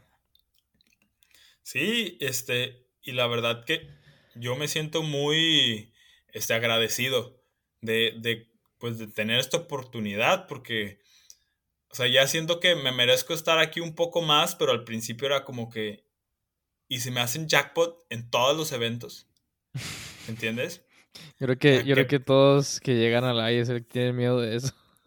y la verdad es que no, no nomás a los últimos lugares les hacen jackpot, o sea, estás viendo que el, el Coleman Store le hizo jackpot a todos, o sea, todos en el 100 dorso. No, te no, te escapas. es increíble lo que está pasando ahorita, ¿me entiendes? y, y, pues la verdad me sentí muy aliviado cuando, que, o sea, cuando vi mi tiempo y vi que no me hicieron jackpot, dije, bueno, de perdido. Pues sí. Y ahorita que, dices que para, para París estaría chido una semifinal, también dijiste en otra entrevista que escuché que querías ganar oro en centros y en panamericanos. Ah, no, no, no quiero. Voy a ganar oro. Ah, vas a ganar oro, ok. ¿En qué pruebas? en el 2 combi. Porque pensé en dejar el, el 2 maripa para dejarla una, dejarle una lector. buena, buena, buena. Ya, ya, no, puedo con el 2 maripa mentalmente, pero como que me está empezando a gustar un poquito más después de, de ver las marcas para los siguientes Juegos Olímpicos. Pues unos 55, ¿no? Ahorita. Sí, se me hace más fácil hacer unos 55 en el 2 maripa que hacer unos 57 en el 2 combi. Es que Qué asco, qué bueno que ya no nado yo. Entonces es como que, ah, el 2 maripa no está tan mal. Y, y pues sí, o sea, creo que, o sea, voy a ganar oro en centros y en panas porque me he, pensado, me he puesto a pensar y yo nunca he ganado absolutamente nada. O sea, ¿ganaste tú de que algún relevo en centros o, alguna prueba individual. literal, competí en la mañana en el 4% libre y ganó en la tarde. O sea, me, igual no gané en la final, pero pues tengo ahí mi medalla, mi medalla de oro de consolación. Pero ve que tú tienes la de bronce, ¿no? De 4x200 en, en centros y en panas. Sí. Pero, o sea, me he puesto a pensar y, por ejemplo, Vargas, ah, mira, para que veas, él sí ha ido a todas las competencias y yo no. O sea, yo no fui a Juegos Olímpicos Juveniles, que fue un robo, porque yo me merecía ir a Juegos Olímpicos Juveniles más que Vargas, pero, pero bueno, o sea, al final del día llevaron a Varguitas y nadó muy bien, muy orgulloso de él, se lo merece, pero pues ahí como que me jugaron chueco, ¿no? Y, no me Vargas, yo, historia. yo sé que va a escuchar esta, este podcast porque lo voy a obligar a que lo que escuche. Y, él sabe que yo me merecía ir a Juegos Olímpicos juveniles, pero bueno, y él dice que yo fui a, a, centroamericanos y no sé qué, pero bueno, ni modo. Ah, creo que, ¿quién era el que estaba quejándose de, creo que era Vargas también, ¿no? Que alguien se estaba quejando de que no le llevaron a centros. Era Vargas. Ay, ay, ay. Les voy a hacer un podcast con ustedes dos para que aclaren cuentas. y luego, este, a mí no me llevaron a Pan Pacific Junior, que porque había pasado a Juegos Centroamericanos y llevaron a Pau Watson y a Fernanda Richard a Pampax Jr. y a Centroamericanos. Entonces fue como que ahí, o sea, se la bañaron, se la bañaron, la neta. Eh, y fueron en Hawái, que es lo peor, que nunca he ido a Hawái. Pero bueno, este... Eh, ¿Qué te estaba diciendo? ¿De dónde salió esto? De que Vargas fue a todas las competencias. Ah, ya, ya me, ya me acordé, ya me acordé. Que Vargas ha ganado oro en centroamericanos. O sea, literalmente te acuerdas en Juegos Centroamericanos donde se subió al carril y dirigió una orquesta. creo, yo creo que andaba blojando yo porque no me acuerdo de eso. o sea, literal, le ganó a Marcelo, se subió al carril y empezó así a dirigir una orquesta y todo así cantando eh, México, like, este Ay, ay, ay, ay, canta y no llores. Wow. Así de plano se subió al, al podium, ganó, obviamente, este, medalla de oro, escuchó el himno nacional, eh, porque ganó oro. Y hey, yo, a mí nunca me ha pasado eso. Yo nunca he ganado absolutamente nada. O sea, sí, tengo récords absolutos mexicanos, mas nunca he ganado una medalla de oro en Juegos Centroamericanos. este, y obviamente, pues tampoco en Panamericanos. Entonces, siento que es ahora o nunca. O sea, literalmente, si, si no gano ahorita, mi carrera deportiva ya se está acabando. Ya tampoco me queda mucho. Y, y siento que, que puedo. O sea, siento que tengo el talento para ganar una medalla de oro en Juegos Panamericanos. Sí, sí, 100% tienes el talento, pero pues también acuérdate que así como una medalla en los Juegos Olímpicos, eh, tú puedes hacer lo máximo que puedes hacer tú y si cae la medalla, excelente. Pero literal, tú no sabes si sale otro vato de Argentina o de Estados Unidos que califica y va y, no sé, califica con unos 58 y va y haces unos 55, o sea.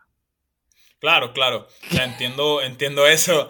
Este, pero, o sea, por ejemplo, ahora sí lo voy a planificar planificar ganar el oro en Panamericanos, no siempre ir, uy, a ver, a ver qué pasa. A, ver que siempre, vamos así, ajá, a ver qué sale. No, súper bien. Súper bien. Y ahorita que, te estás metiendo a, a, nadar a los, a los entrenamientos de la ISL, que dices que ahorita nomás estás nadando los miércoles rápido y los otros días que aeróbico y luego no nadas un día y te vas de vacaciones. ¿Tienes algo en lo que te estás enfocando cada vez que entras a la alberca en estos días? ¿O nomás es ir con el flow como te gusta? Este, pues fíjate que. O sea, literalmente me meto y lo único que pienso es en arreglar mi estilo. Y, y ya, o sea, lo demás no me preocupo por. por por nada más. O sea, literalmente sigo lo que me dicen de, entrenamiento y, lo único que puedo enfocarme es en, mi estilo. O sea, porque ahorita no puedo, no puedo entrenar duro porque luego me canso para el fin de semana. No puedo hacer pesas duras porque luego voy a estar todo dolorido para, para competir. No puedo hacer drylands duros porque luego me van a doler las piernas cuando compita. Entonces, como que, pues mantente, o sea, y pues te ha estado funcionando los últimos seis meses, porque cambiar ahorita, ¿me entiendes? O sea, ya que vaya a INM en dos semanas, ya me voy a poner a entrenar bien, a construir una base aeróbica ahora sí sólida otra vez y entrenar para... Más de una semana a la vez. Ajá, porque siento que todavía le puedo mejorar un chorro al 2 Maripa y al, y al, y al 2 Combi en corta. Este, pero pues me falta entrenar y, pues no, me han dado la, oportunidad de entrenar últimamente. Pues sí. ¿Ya, ya sabes qué vas a ganar la siguiente match o qué tanto anticipación? Porque nos literal salen las listas una hora antes o algo así. O sea, no, no sé qué van a nadar ustedes hasta que ya van a casi están en el arrancadero. No, pues a, mí también. ¿Sí? a mí me dice, sí, o sea, nada más me dijeron la match pasada, este, no vas a nadar el 2 combi porque queremos que nades el 100 libre, queremos qué puedes hacer y siento que medio los decepcioné, pero este me dijeron eso y ya no, nadé el 100 com, el relevo y luego este nadé el 50 dorso que no llegué a la pared y se me, o sea, literalmente iba bien al 25, no llegué a la pared, me empujé con los dedos y se me fueron todos. ¿Es 24 qué? ¿6? ¿24 7? 24 5 creo. Y pues bueno, en ISL no te perdonan, o sea, jackpot. Dije, mi única meta que traía, ya se me fue, que no me hicieran jackpot. Está bien, no, pues que te digo que está canijo también esa meta. si te toca contra Coleman Stewart o alguien así. Y luego, este, para el siguiente día, supone que nada más iban a dar el 2 Maripa. Eh, y en el afloja me dice Julian, el entrenador, me dice, oye, queremos descansar a Caleb, entonces te vamos a meter a ti al relevo. Y yo, ah. ¿A cuál bueno, el mixto. Ah, estabas en eso, yo no te vi en ese. Sí. ¿Qué nadaste, mariposa? Sí. ¿Cuánto tiraste? Mi reacción fue punto .50. Ándale, excelente. maravilla, hice 50.17. Ah, pues está bien, este hubieras tirado 49. Fácil, no, no, no, me la bañé. Y ya estaba bien que por lo general no respiro el último 25, pero ya estaba bien quemado y ya no pude. 51. 51 está súper bien. ¿Y, y qué, cuál es la, la, probabilidad que te metan en un 100 mariposa de, de, la, de la prueba? Pues bastante baja, la neta. El Coleman hizo 49-1. Mm. Pero está también Marchi. Y es este el primer evento. Entonces a mí me usan más en el 2 Maripa que en el 100. Simón. literalmente yo hago lo que me digan. Y ahí creo que está un poquito más riesgoso el jackpot. Con el Dressel. Sí. Ese, Por lo menos se van no a buscar mal. está bien, está bien. Oye, pues si quieres ya vamos a, vamos a dormir o tú te vas a dormir, creo que son allá ya. Eh, las 9.15. 9.15, ah, te quedan otras dos horas aquí platicando. Porque ¿cuánto, ¿cuánto llevamos del podcast? No, casi dos horas, como una hora cuarenta y cinco. ¿Ah, sí? quieres seguir? Ah, ¿La seguimos? Va a estar entretenido. Digo, sí, pues depende de tus, de tus, este, de tus fans, de empezar a tirar hate. No, pues ojalá. Bueno, fuera, a mí, a mí no me llega nada de hate todavía. Mira, ahorita, ahorita que terminemos esto, ve a mi Instagram y checa la, la publicación que puse el celular. Se llama Raulito, no sé qué cosa. Ok. Raulito. Ah, está bueno, ajá. Pues a ver, dime, de qué quieres platicar. Tú eres pues, el, host del programa. Te quería preguntar lo de. Porque platiqué con, con Mauro y tocamos el tema de. Ah, del 100 mariposa. Sí, en el SEC que, que te ganó y que ni siquiera es mariposista. ¿Qué pasó? Se me chispoteó, hijo. este. No, es que Mauro salió como si fuera un 50 mariposa y yo en ese entonces no tenía velocidad. O sea, literalmente entrenaba nada más para el 200. Y el 100 Maripa fue más como, este, probar a los entrenadores que podían dar el 100 Maripa en lugar del 4 Combi. Entonces fue como que no te vamos a entrenar para el 100 Maripa porque pues nunca he entrenado yo para velocidad. Siempre he entrenado para el 2 Maripa y fue más como probarle a los entrenadores que sí podía y, y más que nada eso, ¿no? Y el, pero Mauro salió en 29 y, y sí, le dolió un chorro el último 25. y casi lo alcanzo, pero pues me iba sacando tanto que no lo alcancé. Y te, dio, mucha carrilla cuando terminó, porque me dijo, pregúntale a Ángel. toqué, yo iba en el carril porque había pasado como en segundo o tercero. Ajá. Y Mauro pasó en octavo. Entonces yo estaba en el carril 5, creo. Y Mauro desde el carril 8 se va por, o del 1, se va por abajo de los carriles, carriles, carriles.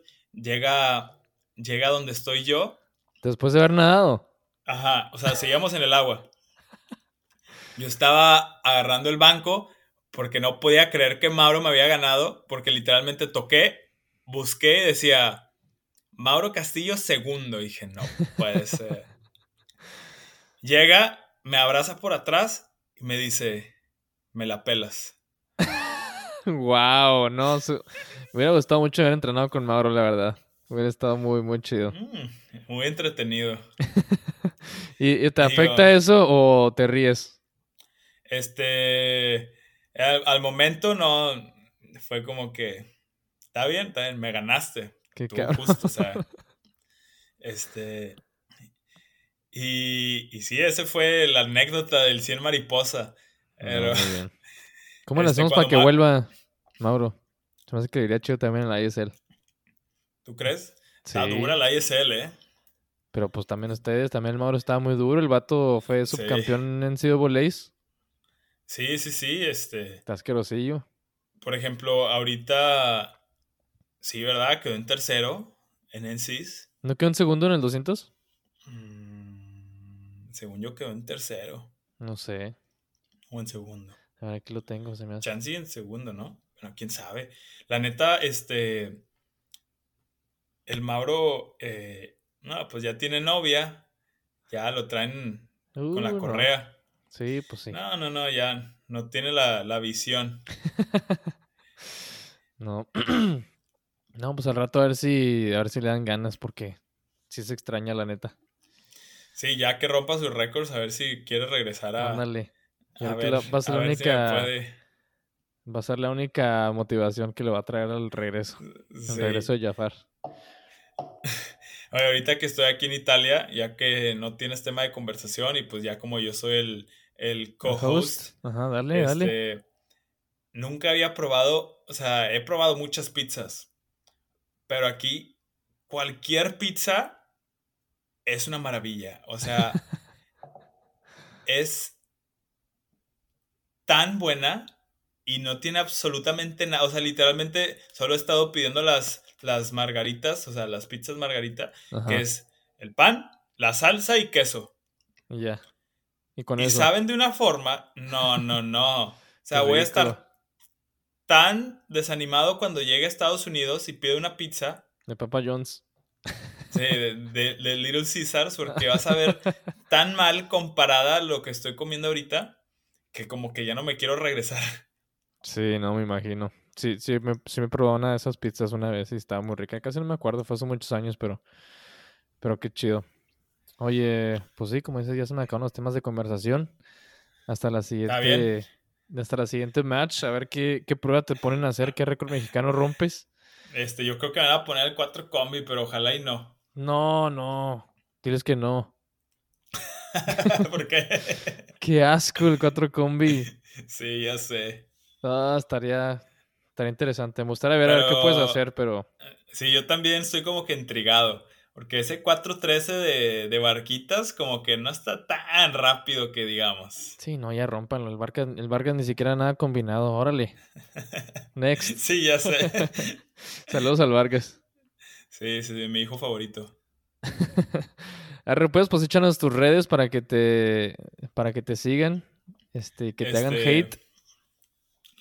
Eh, no me hagan hate, sino si, si, no se crean, digan lo que quieran. Este, pues a ver, te digo, mi, yo creo que en donde estoy más es mi Instagram, es donde publico todo lo que hago. Es este, AngelMTZ97. Eh, mi Twitter es, dame dos, lo estoy buscando. Dame dos, dame dos. Es, ya lo encontré. Ángel Dorado 97. Estoy oficial con 400 followers. Yo creo que soy la persona oficial con menos followers en todo Twitter, pero bueno. Y en TikTok, soy Ángel.dorado. Ahí es donde más tienes seguidores, ¿no? Y más haters también, o los haters son del Instagram. Eh, fíjate que tengo más haters en, en TikTok, en, porque en Instagram, pues como que más gente real en, en TikTok, pues no necesitas subir nada, ni tu información, ni nada para tener una cuenta, entonces como que es más fácil tirar hate. Ah, está bien. Pues ahí está la gente, gente para que lo para que lo agreguen, le tiren el hate que quieran o el love, lo que ustedes quieran, pero para que lo sigan en su lo que le queda de la ISL y pues te queda la neta dices que ya se está acabando tu carrera de nadador, pero pues no manches, te quedas centroamericanos, panamericanos, te quedan ojalá y más temporadas de ISL. Se me hace que ¿qué, qué tan te gustan más la ISL o los Juegos Olímpicos? ISL fácilmente hay, o sea, no hay, no hay la presión de unos Juegos Olímpicos, o sea, literalmente estás este, divirtiéndote con tus amigos, porque al final del día, pues, terminan siendo tus amigos de, de convivir con ellos todos los días. Sí. Este, o sea, terminas estando con tus amigos, o sea, qué chido si ganas, pero si no, Qué chido También. también, sí. ganas dinero por quedar segundo, este, no te tiran hate. ¿Y cuándo, te- cuándo se supone que te, gan- te pagan ese dinero o te lo dan ahí en efectivo? Órale, sus 200 dólares. Sí, haz de 500 cuenta dólares. que tocas y haz de cuenta que caminas alrededor de la alberca y hay un cuartito en donde... ah, no es cierto. Eh, ah, eh, cuenta que por solamente firmar te dan una cantidad que está... que ya está como que en el contrato cuándo te la van a dar. Sí. Y este, el dinero que te ganes, ese sí no sé cuándo nos lo van a dar, porque ya llevo ahí unos dolarillos. Dicen que se tardan un ratito. Sí, apenas les pagaron los de la temporada pasada, o sea, hace como una semana. Pero bueno, al final del día les pagaron y, y es lo que importa. Sí, qué bueno que me dices eso porque siempre están esos comentarios. Nunca falta ese comentario en los artículos de Swim Swam de que algo de la ISL y luego siempre sale uno que creo que se llama Ghost. Ya les pagaron a los de la temporada pasada y dale y dale y dale que si ya les pagaron y ya les pagaron. Pero nunca nadie dice nada. Qué bueno que, que, que tú sí nos dijiste que ya les pagaron. Sí, ya, ya les pagaron. No, qué bueno. Qué bien. Bueno, pues éxito en lo que, éxito en lo que te queda la ISL. Ahí estoy pendientote de, de cuando naden tú y el Héctor, como siempre. Y pues de aquí al Mundial de Corta y centros, panas, te queda un chorro todavía. Sí, a ver si nos mandan al Mundial de Corda, que no sé de la que la federación no nos quiere mandar a ningún lado. Pero bueno, este, pues muchas gracias por invitarme, este, y más que nada, yo creo que me debes las gracias porque te voy a dar tu capítulo más visto, A ver, ahorita creo que está ganando el de Sergio López. con Tiene ma- 200 algo. Sí, casi 300. Y, y luego está el, el de Valerie Grest y luego Varguitas. ¿Cuántos tiene Varguitas? como 240, yo creo. Está bien, está bien. Ah. Ahorita el Vargas, no sé si viste, pero se puso a grabar videos con influencers de millones de, Ah, sí, no lo vi. no sé. ¿Con quién? Puso un video en YouTube, no sé cómo se llama, pero sale con Luisito Comunica. Ah, hijo. Y- Wow. Sí, sí, sí. Dije, Ok. ah, está bien, va, va. Ok, me, bueno. quiere, pues, me, me quiere alcanzar en Instagram. pues ahí tú tienes, tienes varios influencers de la natación ahí junto a ti, entonces tienes Sí, oportunidad de ganarle. que me tagué Caleb en una publicación Con eso. y ya unos 200 followers fácil. Sí, sí, sí.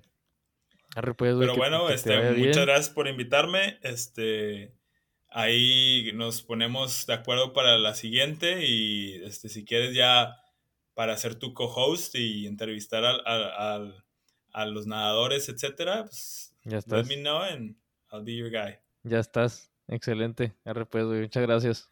Que estés bien. Cámara. Gracias a todos los que nos escucharon. Un abrazo. Y nos vemos al siguiente episodio. Chao. Listo. ¿Qué tal? Estuvo chido, ¿no? Simón.